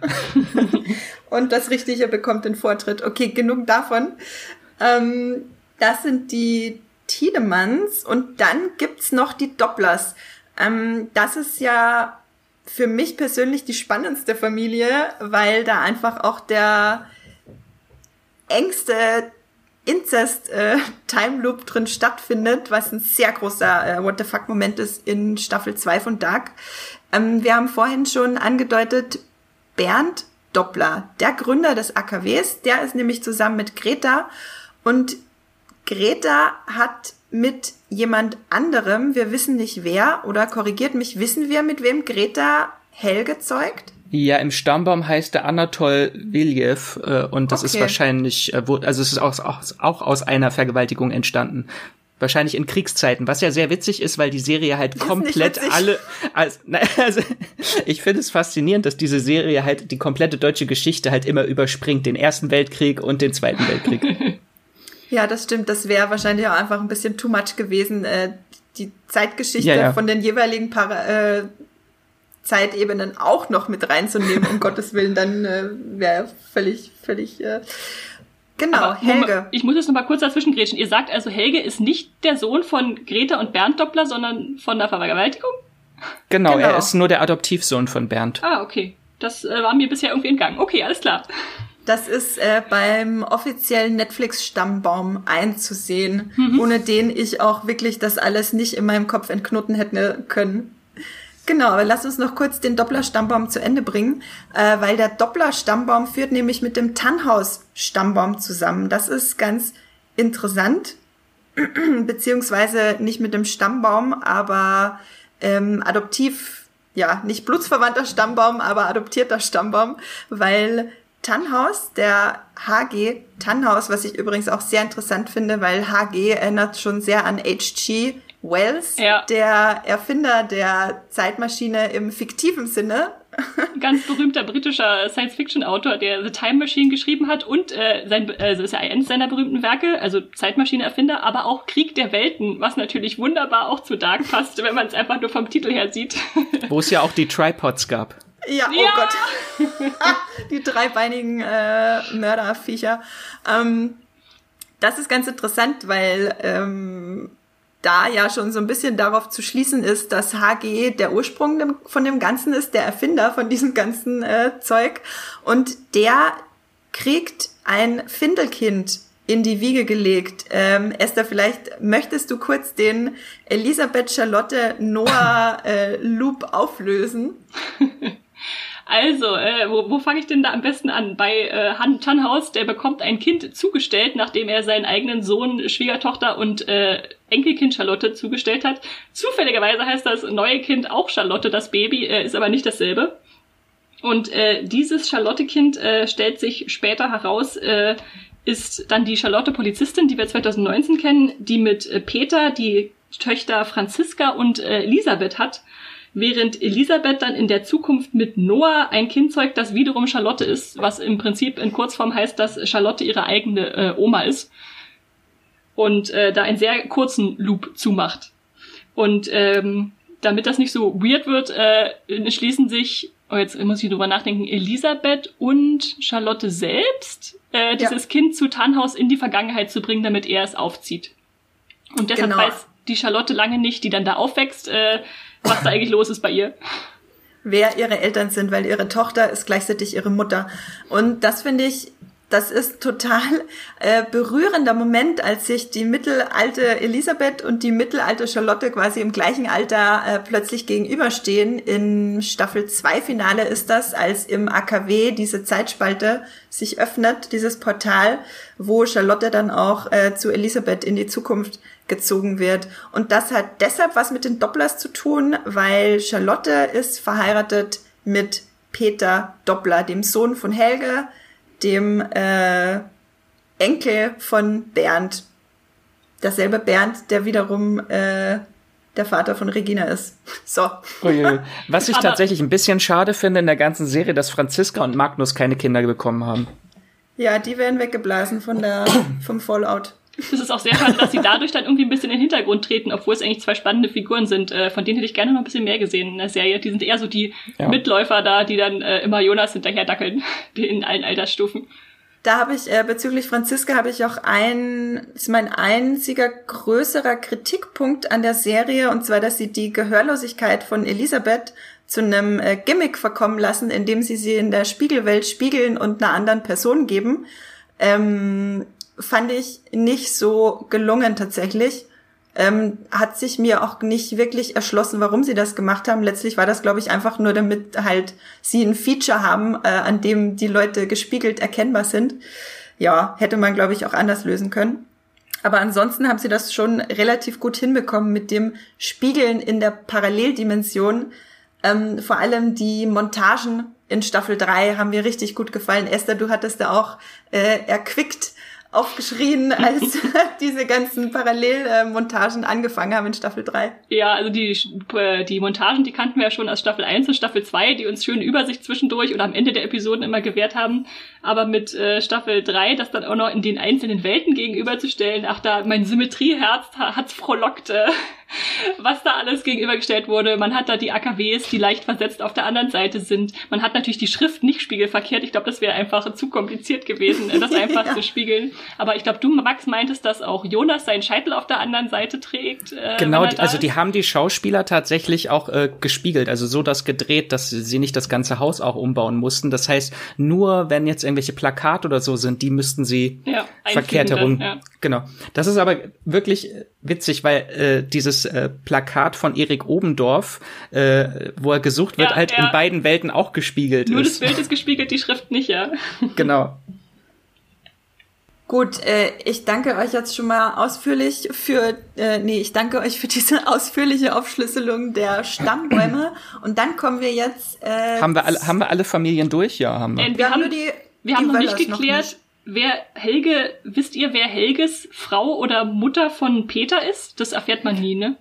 Man erfährt nur einen Namen im Stammbaum, heißt sie Ulla Schmidt, aber das wurde nie gezeigt, was okay. mit ihr war. Okay. Genau, wir erfahren ja nur von Beta, äh, Beta, Peter, von dem jungen Peter, der auf die junge Charlotte trifft, äh, in den 80ern müsste das dann gewesen sein, dass seine Mutter gestorben ist und er deswegen jetzt nach Winden kommt, ganz frisch und traurig ähm, und zu Helge in die Waldhütte zieht, zu mhm. seinem Vater, den er nie kennengelernt hat, über den seine Mutter auch nie viel erzählt hat. Das heißt, Helge und seine nicht seine Frau, sondern Helge und ja, die Mutter von Peter, die dürften auch nicht im Guten äh, zueinander gefunden und auseinandergegangen sein haben. Mhm. Genau.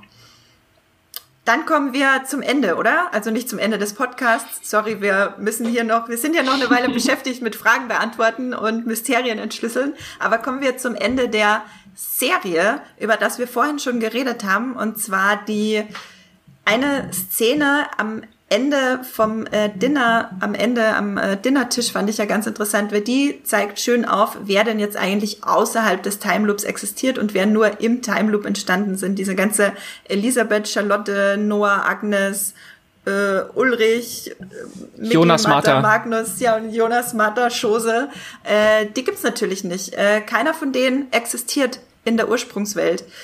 Ähm, Außer äh, Jonas und Martha, sie haben für einen kurzen Moment ja existiert. Also wenn ihre Existenz in dieser Welt nicht wäre, hätten sie ja den Unfall nicht aufgehalten. Deswegen existieren sie tatsächlich auch für einen kurzen Moment. Das ist ziemlich cool. So habe ich das noch nicht gesehen. Aber das tun sie tatsächlich.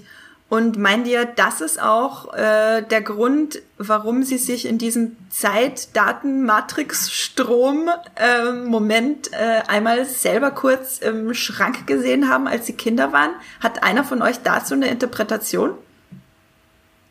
Max? Ich wollte, äh, ja, habe ich. also das, das spielt alles wieder in diesen äh, Determinismus von der ganzen Serie. Die ganze Serie geht ja immer so ein bisschen Determinismus gegen freier Wille. Gibt es überhaupt freien Willen? Äh, und damit Martha und Jonas überhaupt den Loop am Ende durchbrechen können, müssen sie quasi diese ich nenne es mal Inception, diesen äh, Samen streuen, dass sie, äh, nur weil sie sich als Kinder gesehen haben, haben sie diese Verbindung zueinander, die sie tragisch äh, durch Raum und Zeit halt verbunden hat miteinander. Dadurch, dass sie sich als Kinder gesehen haben, haben sie auch dieses Déjà-vu, wenn sie sich später als Jugendliche äh, sehen äh, und dass sie sich schon irgendwoher kennen und dadurch entsteht überhaupt diese Verbundenheit zwischen den beiden, damit sie an diesen Punkt überhaupt kommen wo sie jetzt gerade sind. Und man merkt auch, dass halt erst nachdem die beiden diesen Moment gepflanzt haben, sich die dritte Welt für sie eröffnet. Mich erinnert das so ein bisschen an nicht Matrix, hätte ich jetzt fast gesagt, an Men in Black, wenn wir im Abspann, ich weiß nicht, ob das von äh, Folge, äh, von dem ersten oder dem zweiten Men in Black ist, wo wir so rauszoomen und dann sieht man, dass alles äh, hier in unserer Welt nur in der Murmel stattfindet und dann gibt's ganz viele andere Murmeln und ganz viele andere Galaxien und das so. ist am Ende von ersten, ja. Ja, am Ende vom ersten. Und daran erinnert mich das so ein bisschen, als wäre quasi der unendliche Time Loop, den wir mitbekommen, nur ein Part von was viel Größerem, was genauso determiniert stattfinden hat müssen, quasi, weil sonst äh, hätte das ja auch alles nicht funktioniert. Also das Ende des Loops stand eigentlich vom, von Anfang an schon fest. Genau. Nur, das dass es unzählige damit. Male stattfinden musste. Ja, ja. Genau, Aber als wäre für mich ist ja, andererseits, also ich, ich verstehe, kann hier unterschreiben, diesen Determinismus, den du da siehst, aber andererseits steht dieser Lichttunnel für mich auch für was unglaublich Hoffnungsvolles, weil er so irgendwie jenseits von Raum und Zeit existiert. Und auch wenn sie sich danach auflösen, eröffnet es noch so eine neue Dimension für mich zu sagen, aber irgend, irgendwo gibt es sie trotzdem noch, auch wenn sie jetzt nicht mehr zu den Welten dazugehören, äh, äh, müssen wir jetzt nicht sagen, sie wurden komplett ausgelöscht, sondern die überdauern irgendwie jenseits von Raum und Zeit. Ja, also ich sehe es auf jeden Fall, dass es ja als äh, Jonas in Marthas Klassenraum in der Spiegelwelt ist. Sie kennt ja Jonas nicht, weil er in ihrer Welt nicht existiert, aber sie sagt ja, dass sie so ein Déjà-vu hat, dass sie ihn irgendwoher kennt. Und das ist dieser Moment aus dem Schrank, dass sie sich zurückerinnert, dass sie ja. ihn schon mal gesehen hat. Ja. Genau, ohne diesen Moment hätte sie sich sicher nicht länger mit ihm unterhalten, alleine äh, in der Dämmerung im Wald, als er da angecreept kommt. ja, es ist, ja, es ist also man dieses Stalken und die ganzen Vergewaltigungen und das ist schon, äh, es wird schon auch manches, was sehr brutales ausgespart, aber natürlich äh, viel Brutales wird auch gezeigt. Dieser ganze Knoten ist einfach nur Nihilismus pur. Das ist jeder Charakter hat wirklich eine tragische Existenz des Scheiterns und das, also das ist so tragisch alles, was mit jedem Charakter passiert ist. Und da kommen wir, glaube ich, auch schon zum Interpretationsteil, weil letztlich kann das auf verschiedene Arten und Weisen interpretiert werden und ich glaube, da werden wir jetzt noch eine ganze Weile mit Dark zu tun haben, weil es extrem viele verschiedene Interpretationsmöglichkeiten gibt. Wir haben eine, man kann es theologisch deuten, man kann es philosophisch deuten, man kann es sogar auf eine Art politisch deuten. Ähm, Esther, was ist denn deine liebste Interpretation von diesem ganzen Knoten und der Lösung? Also ich äh, bin da eher positiv rangegangen. ich dachte mir vor allem, also ich äh, sollte vielleicht dazu sagen, ich mag das Ende wirklich sehr. Äh, auch wenn ich eine Weile drüber nachdenken musste, weil ich glaube, ein totales Happy End hätte einfach nicht zu Dark gepasst und ein völlig nihilistisches hätte uns am äh, Boden zerstört zurückgelassen und da ist da Dark dann irgendwie den dritten, den Mittelweg in die Ursprungswelt gegangen. Und äh, deshalb finde ich schön, dass wir dann wirklich äh, klar uns immer noch erinnern. Es ist nicht so wie bei äh, X-Men Days äh, Zukunft ist Vergangenheit, wo auf einmal alles, was vorher war, nicht mehr existiert, sondern wir erinnern uns ja trotzdem noch dran und wir haben ja viel über Zeit gelernt, dass alles irgendwie gleichzeitig existiert. Äh, und dadurch, dass wir jetzt in dieser Abendgesellschaft dann drinstecken, haben wir dann äh, einen Weg nach vorn gefunden, der uns vorher nicht eröffnet war. Und das ist definitiv was Positives, auch wenn dafür alles, was wir davor gesehen haben, irgendwie äh, gelöst werden musste als Knoten oder der Knoten aus dem überhaupt erst ausgelöscht werden musste. Alles nur, weil Marek und Papa Tannhaus äh, sich verkracht haben. Max, was ist denn deine, äh, deine Deutung, übergreifende Deutung von dem Ganzen? Also so eine eindeutige Deutung. eine, eine Eindeutung? Habe ich, hab ich nicht, weil es gibt halt so viele kleine Sachen so am Ende, obwohl es sehr simpel und klein wirkt, die dann doch irgendwie ein bisschen mich noch nachdenken lassen. Vor allem halt, äh, dass Hannah auch ein Déjà-vu hat und sich genau an diesen Moment schon mal erinnert, wo sie gerade sitzt, wo man auch denken kann, hm, gibt es vielleicht doch noch Parallelwelten, aber auf jeden Fall kann man es auch so sehen, dass sie sich an ihr Ich aus der, aus diesem Knotenwelten erinnert in dem Moment. Äh, und ich finde, das ist halt ein schönes Serienfazit, weil, äh, was sie auch sagen, weil wenn unser Leben immer nur von äh, sollen, müssen und wollen bestimmt wird, das ist ja auch das, was alle in diesem Knoten zusammenhält, dann verlieren wir uns in der Dunkelheit und das ist dann das Dark, der Titel auch von der Serie, wo sie ja sagt, das ist, am Ende ist das Licht ausgegangen und es ging nie wieder an.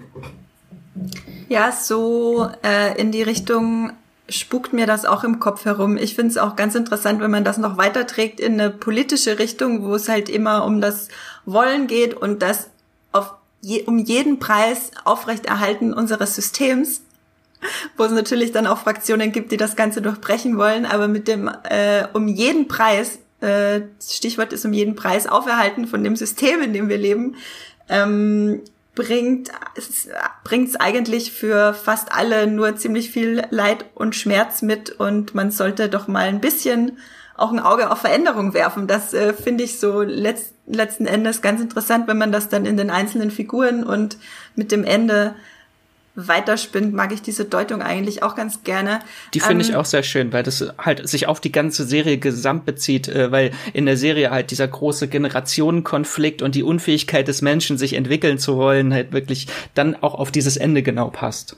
Und erst als sie zusammenarbeiten, funktioniert es ja dann tatsächlich. Ist ja auch vielleicht in unser Feld übertragbar, äh, dass Adam und Eva ja eigentlich immer äh, gegeneinander angehen und erst als sie zusammenwirken, äh, da was Gutes bei rauskommen kann. Ja, Genau, nieder mit dem Kapitalismus ist mein Fazit von Dark. Und nein zu Atomkraft. ja, das ist also es auch. es gibt nämlich kein Atomkraftwerk mehr in der Ursprungswelt. Genau, das ist tatsächlich was, was ich äh, am Ende noch anbringen wollte, aber du hast es jetzt schon vorweggenommen. Sorry. Ähm, macht nichts. Ich habe noch ein anderes Easter Egg fürs Ende, das ich anbringen kann. ähm, ganz am Ende sehen wir, dass es kein äh, Atomkraftwerk gibt und das lässt sich auch ganz easy erklären, weil das Atomkraftwerk kann, konnte ja nur im Time Loop existieren, weil das namenlose Kind von Martha und Jonas die äh, Verantwortlichen dazu gezwungen hat, zu unterschreiben, dass das Atomkraftwerk gebaut werden darf. So. Genau. Und deswegen äh, haben wir auch bedeutend weniger Strahlung und vielleicht ist das auch letzten Endes der Grund, warum Regina nicht an Krebs leidet und stirbt. So genau. habe ich das interpretiert. Jo. Ja. Schön. Schönes Ende. Ein unverstrahltes Ende. Und natürlich halt auch noch ganz, ganz am Ende, weil Hannah ist natürlich wieder schwanger und kriegt einen äh, Jungen und äh, kurz dieses ganze Déjà-vu, dieser ganze Knoten, was einmal in so einer Millisekunde durch ihren Kopf äh, schwebt, dadurch äh, kriegt sie auch den Namen äh, Jonas in den Kopf. Oder vielleicht liegt es auch an den Zuschauern, weil ich glaube, jeder Zuschauer hat in diesem Moment gedacht, Jonas, Jonas, ja, als sie sagt, ja. ich habe schon einen Namen für mein Kind und wir haben es alle mit Gedanken an sie übertragen und sie spricht es aus. Es war ein bisschen creepy, der Moment.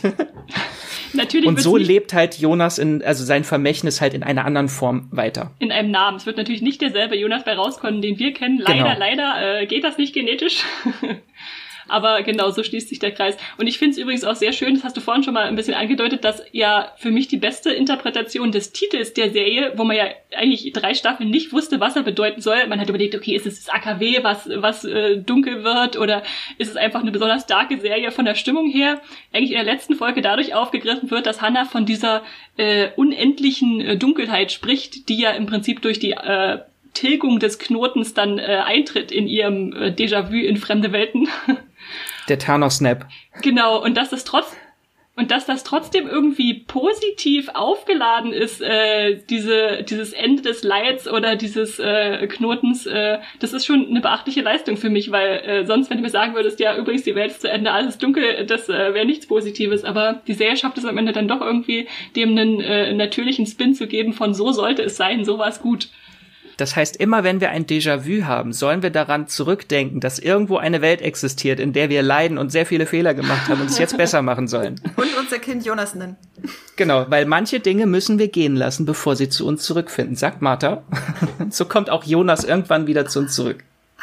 Das ist absolut fantastisch. Und äh, ja, ich bin gespannt, äh, was das dann für ein Jonas wird, der quasi nicht äh, Mikkel beziehungsweise Michael als Vater hat, sondern Torben Wöller, der ja die ganze Serie über sehr sympathisch ist, wie ich finde, genauso auch wie seine Schwester Bernadette Wöller.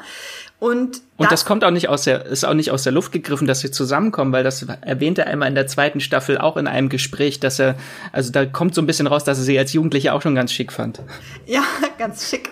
Und er ist ja auch äh, extra super sauer auf Ulrich in Winden 2, dass er seine Ehefrau Hanna ähm, nicht rechtens äh, quasi ehrt, weil er mit äh, Charlotte dann ein Verhältnis hat. Also das macht schon alles Sinn und das sind ja auch zwei äh, sch schnieke Menschen. Finde ich schön, dass die beiden zusammenfinden, weil Hannah wirkte ja auch immer ein bisschen als ein verlorener Charakter und ich glaube, so ein äh, sympathischer lieber Wöller tut ihr ganz gut. Der kann und der kann bestimmt ja. eine gute äh, Person auch aus ihr machen, weil sie ist natürlich echt äh, über Staffeln hinweg sehr unsympathisch, was sie so alles anstellt. Aber ich glaube, mit dem richtigen Menschen an ihrer Seite, der auf Ich liebe nicht, äh, nicht äh, schön bist du antwortet, äh, mhm. da wird das dann auch was ein positives Ende nehmen.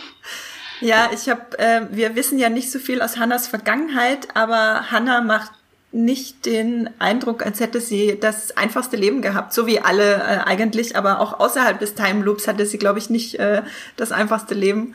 Und mit Wöller ist das super. Und da äh, muss ich kurz einen Punkt anbringen, der mein absoluter Lieblingspunkt an der ganzen Serie ist. Und zwar, es gibt ein Liebespaar, das in allen drei, hm. drei Dimensionen weiß, und allen alternativen Realitäten und, und äh, was auch immer es da alles gibt in Dark zusammenfindet. Auch Schicksal. Am, Schicksal, auch wenn es am Ende nicht offen ausgesprochen wird. Ähm, was ich tatsächlich sehr schade finde und wo ich auch ein bisschen sauer bin. Ähm, Peter Doppler und Bernadette Wöller, also quasi die Schwester von Torben.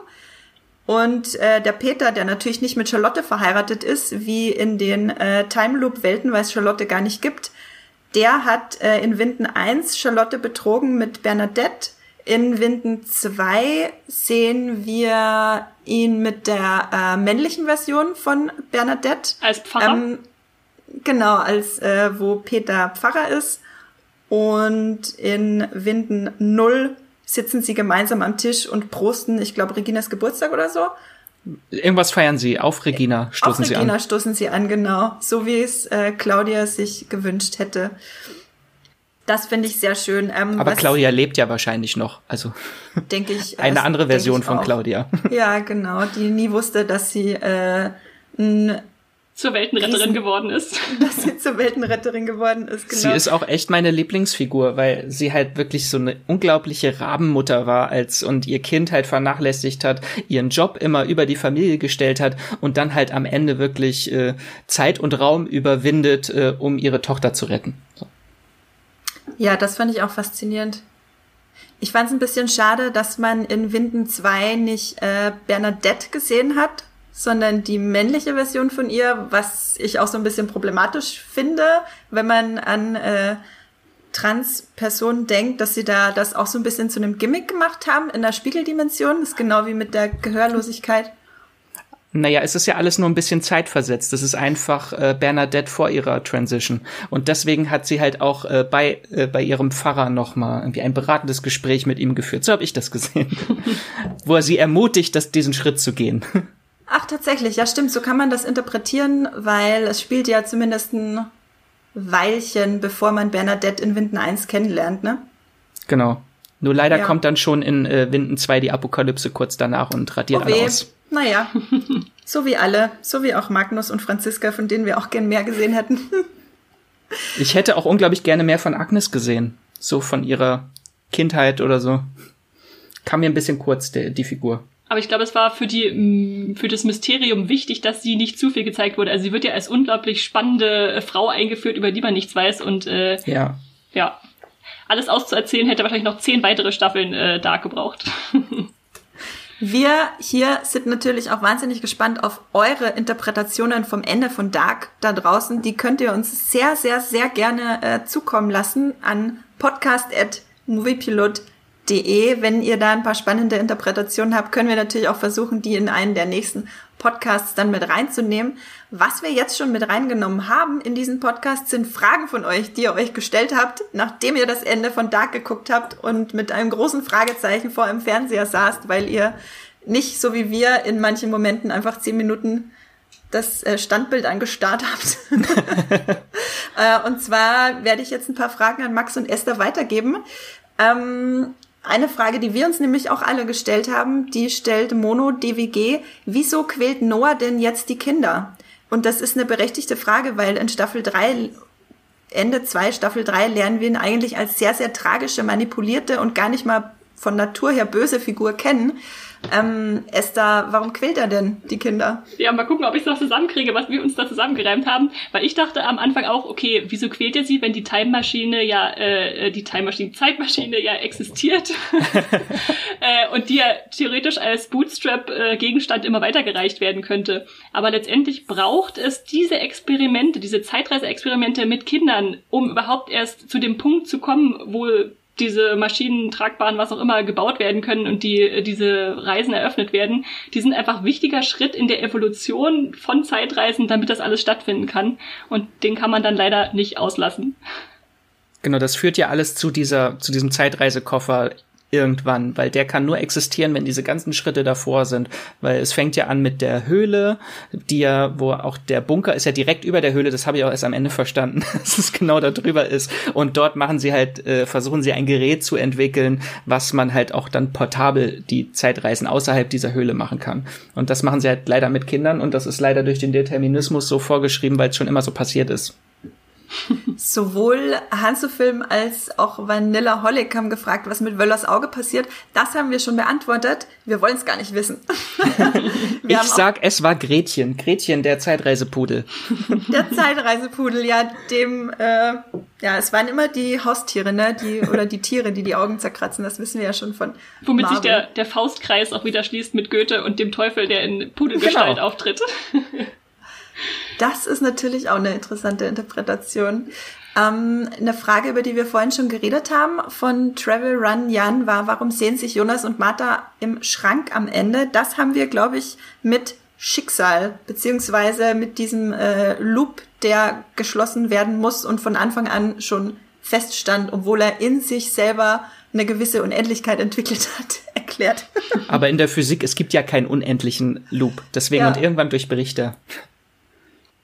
Genau, dann äh, eine sehr interessante Frage von Leon der Profi 05. Denkt ihr, dass ich mit 15 mit Dark klarkomme? ich glaube, Dark ist ab 16, deswegen würde ich sagen, warte noch ein paar Tage bis zu deinem äh, Geburtstag. Allerdings, wer den Titel Leon der Profi hat und den Film gesehen hat, ich glaube, der kommt auch mit Dark klar, oder? Ich glaube, Dark ist nicht vom Alter abhängig, sondern vom IQ, oder? Also ich würde sagen, ich habe in der Schule Physik so schnell wie möglich abgewählt und erst Dark hat mich wieder für äh, Quantenverschränkung und äh, Illusion von Zeit begeistern können. Äh, warum nicht? Lasst es euch durch die Serie erklären, wenn ihr es in der Schule äh, so nicht versteht. Man hat danach auf jeden Fall, glaube ich, mehr Spaß in der Schule an Physik. Ja, ja.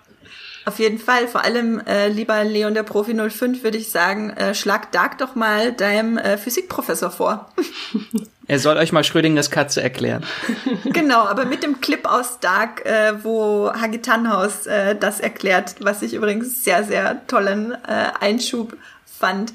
Äh, Robin Marienfeld fragte, warum sind gerade Jonas und Martha die Fehler in der Matrix? Das ist deswegen so, weil die beiden diejenigen sind, die als erstes äh, etwas ja, herstellen, zeugen, Sex haben. ähm, wodurch äh, der Fehler erst entsteht. Also das Kind, das äh, namenlose Kind, das von den beiden entsteht, ähm, bringt diese ganze Verschwurbelung erst in Gang. Seht ihr das auch so? Ja, und anders als bei anderen, wie zum Beispiel Ulrich, der ja dann wahlweise auch mal zu Charlotte äh, als Liebhaber überläuft, sind die einfach immer aufeinander abgestimmt. Also die kommen, kommen nicht voneinander los und äh, das löst dann alles aus. Ja. Weil sie ja auch aus zwei Welten kommen und diese zwei Welten verbinden. Sonst gibt es ja kein Paar, was wirklich aus beiden Welten stammt.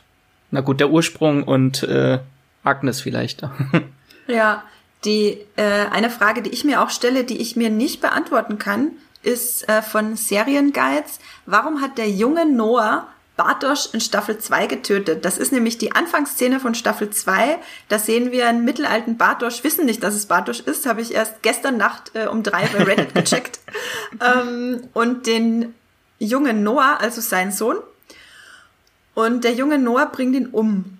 Ohne große Erklärung. Ich habe es aber mit äh, Manipulation durch Adam abgetan. Wie seht ihr das? Max? Sagt er das nicht sogar, dass Adam ihm das gesagt hat, dass er das, dass es passiert? Oder Bartosch wusste auch, dass es passiert, weil er ja in dem Moment äh, sagt, ach, du bist es, interessant, so, weil er wusste, dass er stirbt. Aber das ist halt, wenn man die Serie sollte man auf jeden Fall, wenn man Staffel 3 gesehen hat, nochmal von vorne gucken, weil halt sehr viele Szenen so eine komplett neue Bedeutung, Konnotation bekommen, dadurch, durch das Wissen, was wir haben. Unter anderem halt auch diese ganze Beziehung von äh, Noah und Bartosch, wenn man weiß, dass die beiden Vater und Sohn sind. Das waren tatsächlich äh, die großen Fragen von unserer Community. Eine Frage noch, äh, die man tatsächlich nicht beantworten kann, die Momentflüsterin geschrieben hat. Wie heißt Matas und Jonas Sohn? Sie meint, das hätten Sie ja gerne auch mal erklären dürfen. Ähm, ich glaube, die Lösung ist, es gibt keinen Namen von diesem, von dieser Nein. traurigen Gestalt. Ja. Er heißt Unknown. genau, er heißt äh, offiziell der Unbekannte. Ja, was ja ganz witzig ist, weil äh, wir haben ja auch von Netflix äh, vorher, damit wir in Kritiken nicht über Spoiler reden, äh, und dort stand halt bei den Spoilern, der Vater von Tronte ist unbekannt. wow. Dann äh, haben wir noch ein paar andere kleine Fragen, die wir uns selber gestellt haben. Äh, viel davon haben wir schon geklärt. Der Vater von Regina ist ja jetzt letztlich äh, Bernd Doppler. Und warum Regina am Ende gesund ist, war eine große Frage, weil vermutlich das AKW nicht existiert. Vielleicht noch eine Sache. Warum stürzen Vögel vom Himmel? Was ist los mit den armen Tieren? Esther? Das ist die große Energieentladung. Keine Ahnung. Genau, es passiert immer, wenn die Passage offen ist. Immer wenn. Äh Deswegen flackert ja auch das Licht, weil es so ein äh, Energieentladung gibt, die aber nicht stark genug ist, um den Strom komplett auszuschalten, aber stark genug anscheinend, ja, und die, all ihre Trommelfälle, die es gibt, sind ja auch 33 Schafe in Winden auch tot umgefallen und all ihre Trommelfälle geplatzt in der ersten Staffel. Und bei den Vögeln wird ja auch erklärt, dass die nicht einfach tot vom Boden fallen, sondern dass die einfach die Orientierung verlieren und abstürzen und dann durch den Sturz sterben. Ja. Genau. Die armen So wie wir die Orientierung ab und zu zwischendurch in Dark verlieren. Ich hätte tatsächlich auch noch eine Frage, die irgendwie nicht geklärt wurde. Äh, wer hat, äh, wem hat oder wer hat Klausen diesen Brief damals geschickt, der ihn nach Winden geführt hat? das ist die einzige Frage, die bei mir noch offen ist. Wer hat Klausen diesen Brief geschrieben? Tatsächlich. Wer war denn nochmal der Bruder von Klausen, um den es da geht? Alexander das Köhler, also der AKW-Leiter, spätere, der eigentlich Boris Niewald heißt, der ist ja da nach Winden abgehauen, abgehauen und hat sich niedergesetzt. Jetzt könnte man argumentieren, dass es vielleicht Hannah war, die als eine der wenigen von äh, seiner Identität überhaupt wusste. Also müssen wir sagen, er ist nicht der Bruder, er hat die Identität des Bruders angenommen, den er getötet hat, ja. Also stand, glaube ich, unter dem Brief, der war unterzeichnet mit ein Freund. Aber ich könnte mir auch vorstellen, dass es einfach der Unbekannte war, weil der ja diese ganzen Lücken schließt, damit alles so passiert. Ja, ja. Das weil Klausen sein. musste ja nach Winden kommen, damit er mit diesem Haftbefehl auch die Fässer öffnet. Genau, wo dann äh, auch diverse Sachen passiert sind, Charlotte und Elisabeth sich gesehen haben, etc. Ja, das ergibt am meisten Sinn. Würde ich auch so sagen. Das äh, haben wir ja die wunderschöne äh, Montage Folge in äh, Staffel 3, wo die ganzen Lücken geschlossen werden, wo wir quasi zwischen den Zeiten hin und her springen. Ich glaube, so heißt die Folge auch. Wobei ja das Fässeröffnen gar nicht so viel, wie wir jetzt in der dritten Staffel wissen, mehr mit dem mit der Apokalypse zu tun hat, weil ja da auch noch äh, der Ursprung rumläuft und läuft und gewisse Schalter umlegt, damit es zur Apokalypse die, Das ist die Lüftungsanlage, kommt. genau. Die ja, Lüftungsanlage ja. macht er offen, damit, wenn die Fässer offen sind, dort anscheinend nicht der, nicht der luftleere Raum, okay, genau. Okay. Apropos äh, Unfall im AKW, ist schon sehr spannend, ne, dass das 1986 spielt, wo Tschernobyl passiert ist. Das haben auch äh, Baran Booda und Jantje Friese auch gesagt, dass das halt ihre Kindheit so, die sie da so ein bisschen verarbeiten in der Serie, weil sie ja in dieser Zeit groß gewachsen sind mit Tschernobyl und ja, das wundert mich gar nicht. Ich glaube, damit haben wir jetzt äh, die größten Fragen abgehakt. Wenn ihr da draußen noch weitere Fragen habt, die ihr euch gar nicht erklären könnt, dann habt ihr mehrere Möglichkeiten. A, geht zu Reddit.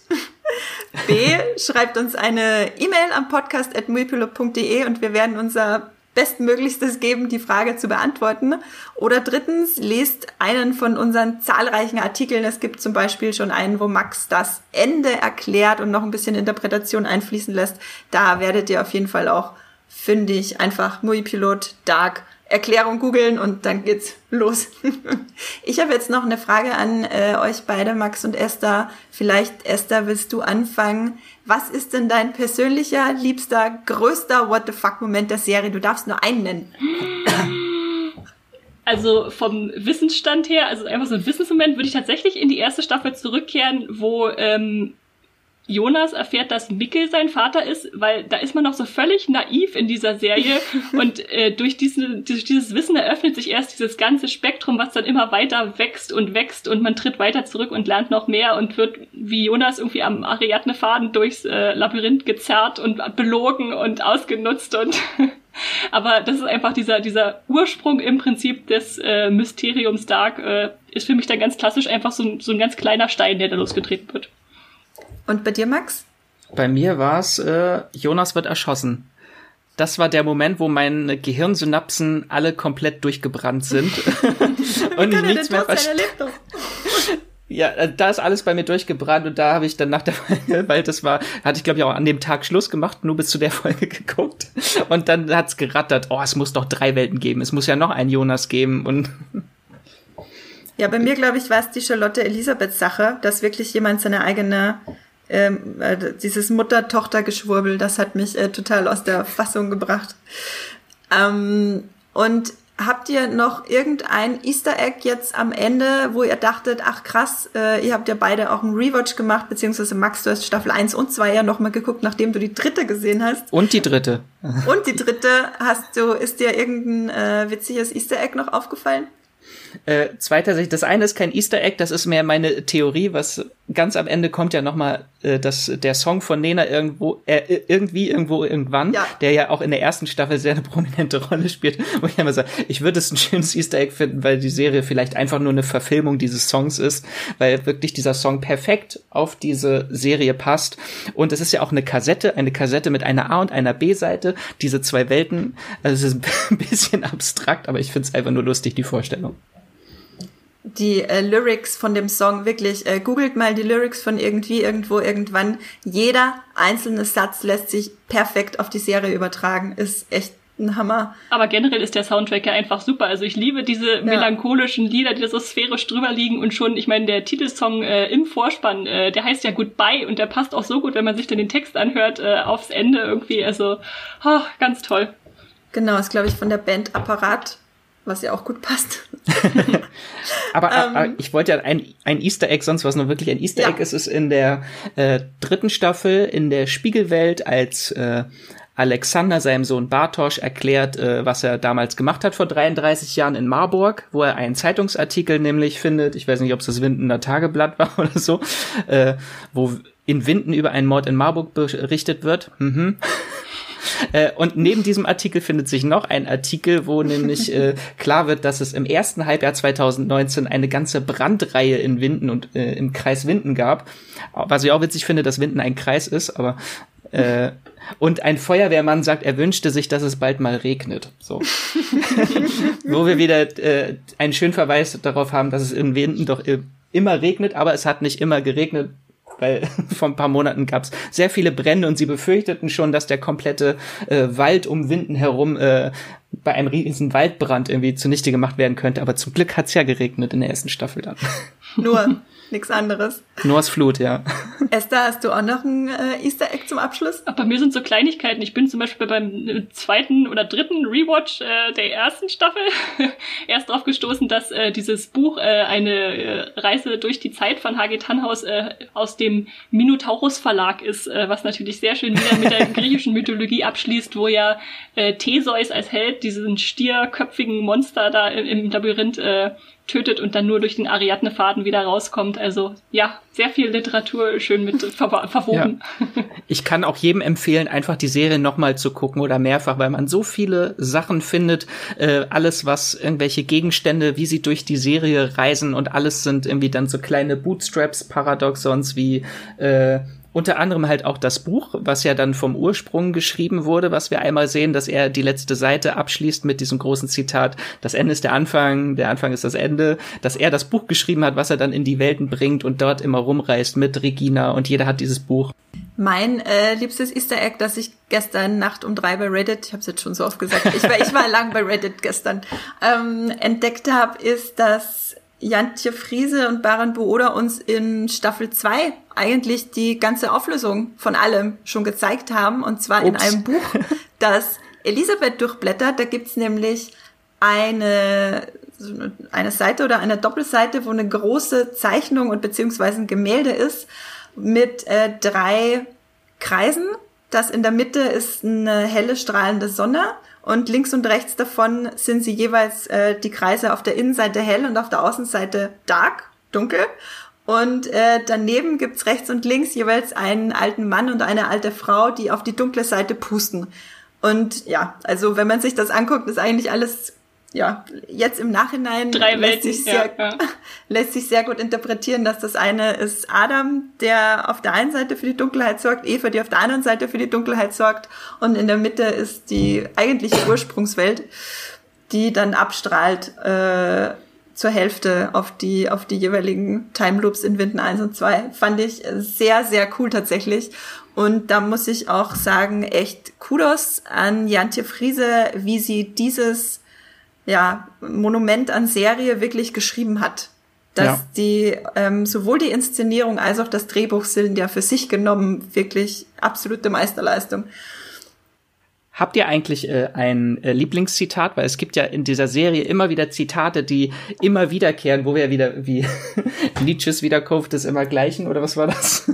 das alles immer wiederkehrt, diese großen Zitate oder wie man, viele nennen sie auch Kalendersprüche. Ich hätte gern Kalender, wo an jedem Tag äh, ein so ein äh, Zitat drauf ist aus der Serie. Hast du ein Lieblingszitat, Max? Gott, so viele. Wir hatten ja schon angefangen mit, wir wissen, was wir wissen, ist ein Tropfen, was wir nicht wissen, ein Ozean. Das ist auch eins meiner Lieblingszitate. Oder wir sind nicht frei in dem, was wir tun, weil wir nicht frei sind in dem, was wir wollen. Das ja. beschreibt ja diese ganze Serie auch sehr schön. Denkt mal darüber nach. Esther, hast du ein Lieblingszitat? Also von den Wiederkehrenden nicht so, aber was mir so als, als Spruch mit am meisten hängen geblieben ist, ist witzigerweise das Staffelzitat von Staffel 1, das eigentlich von Einstein stammt. Der Unterschied zwischen Vergangenheit, Gegenwart und Zukunft ist nur eine Illusion, wenn noch eine hartnäckige weil ich äh, tatsächlich in Dark zum ersten Mal wirklich kapiert habe, wie das sein soll, dass Zeit nur relativ ist und nur eine Illusion. Und es ist mir tatsächlich, ich hatte so einen Geistesblitzmoment in der ersten Staffel, wo Martha sagt, Micke ist doch längst tot, obwohl sie es noch nicht wissen, weil er einfach verschwunden ist und verschwunden ist. Und dann dachte ich in diesem Moment, klar, Michael ist tatsächlich tot, der alte Michael hat da schon Selbstmord begangen, aber der jüngere Micke lebt in der Vergangenheit ja trotzdem weiter. Und nur, dass wir diese Serie gucken mit den gleichzeitigen Handlungssträngen, hat mir das irgendwie äh, vor Augen geführt, dass halt alles gleichzeitig passiert passiert, obwohl es in dem einen Moment, wo sie es sagt, natürlich wahr ist, dass er tot ist. Also ganz verrückt.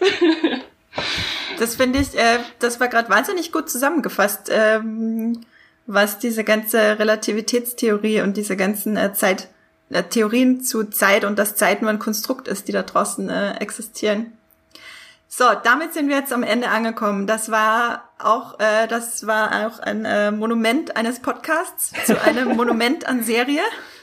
Und das alles war nur ein Tropfen, ja. Und das war nur ein Tropfen und letzten Endes ist es äh, alles gut ausgegangen und äh, Marek verzeiht Papa Tannhaus und alles ist gut. So, Fazit.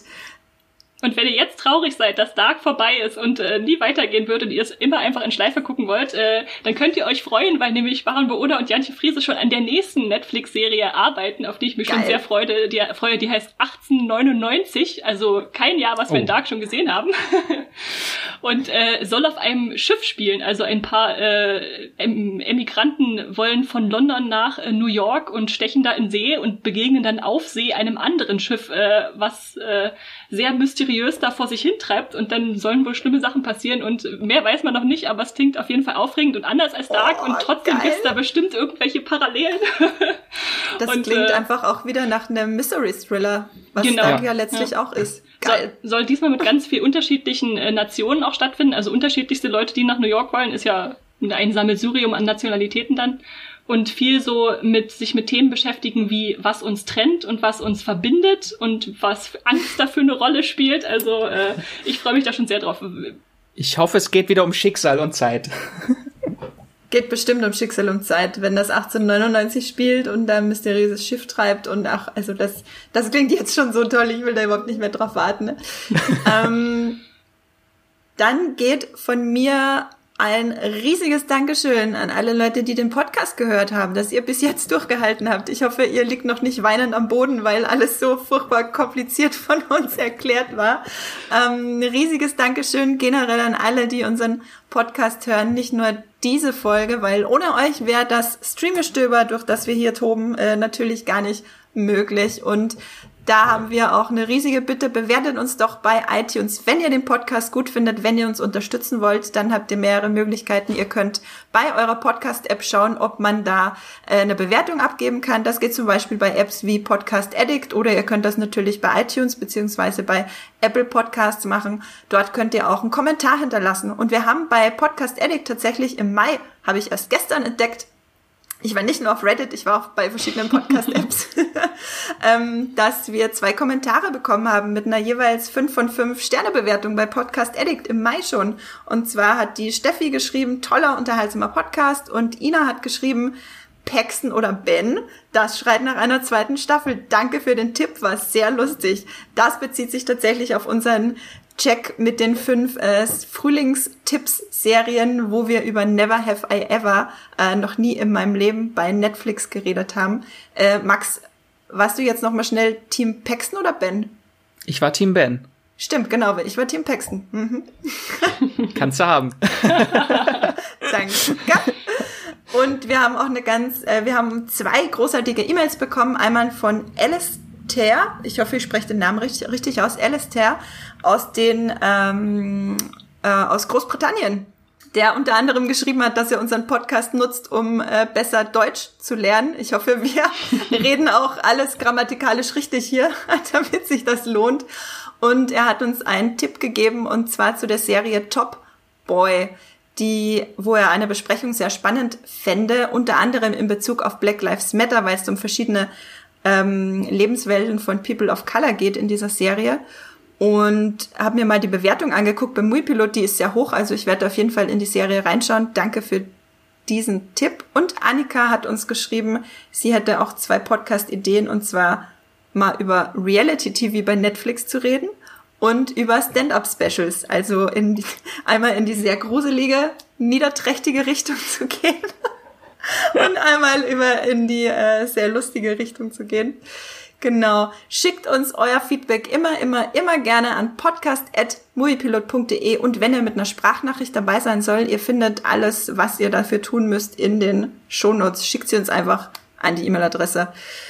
So, Max, wo kann man dich außerhalb des Podcasts noch sehen und lesen?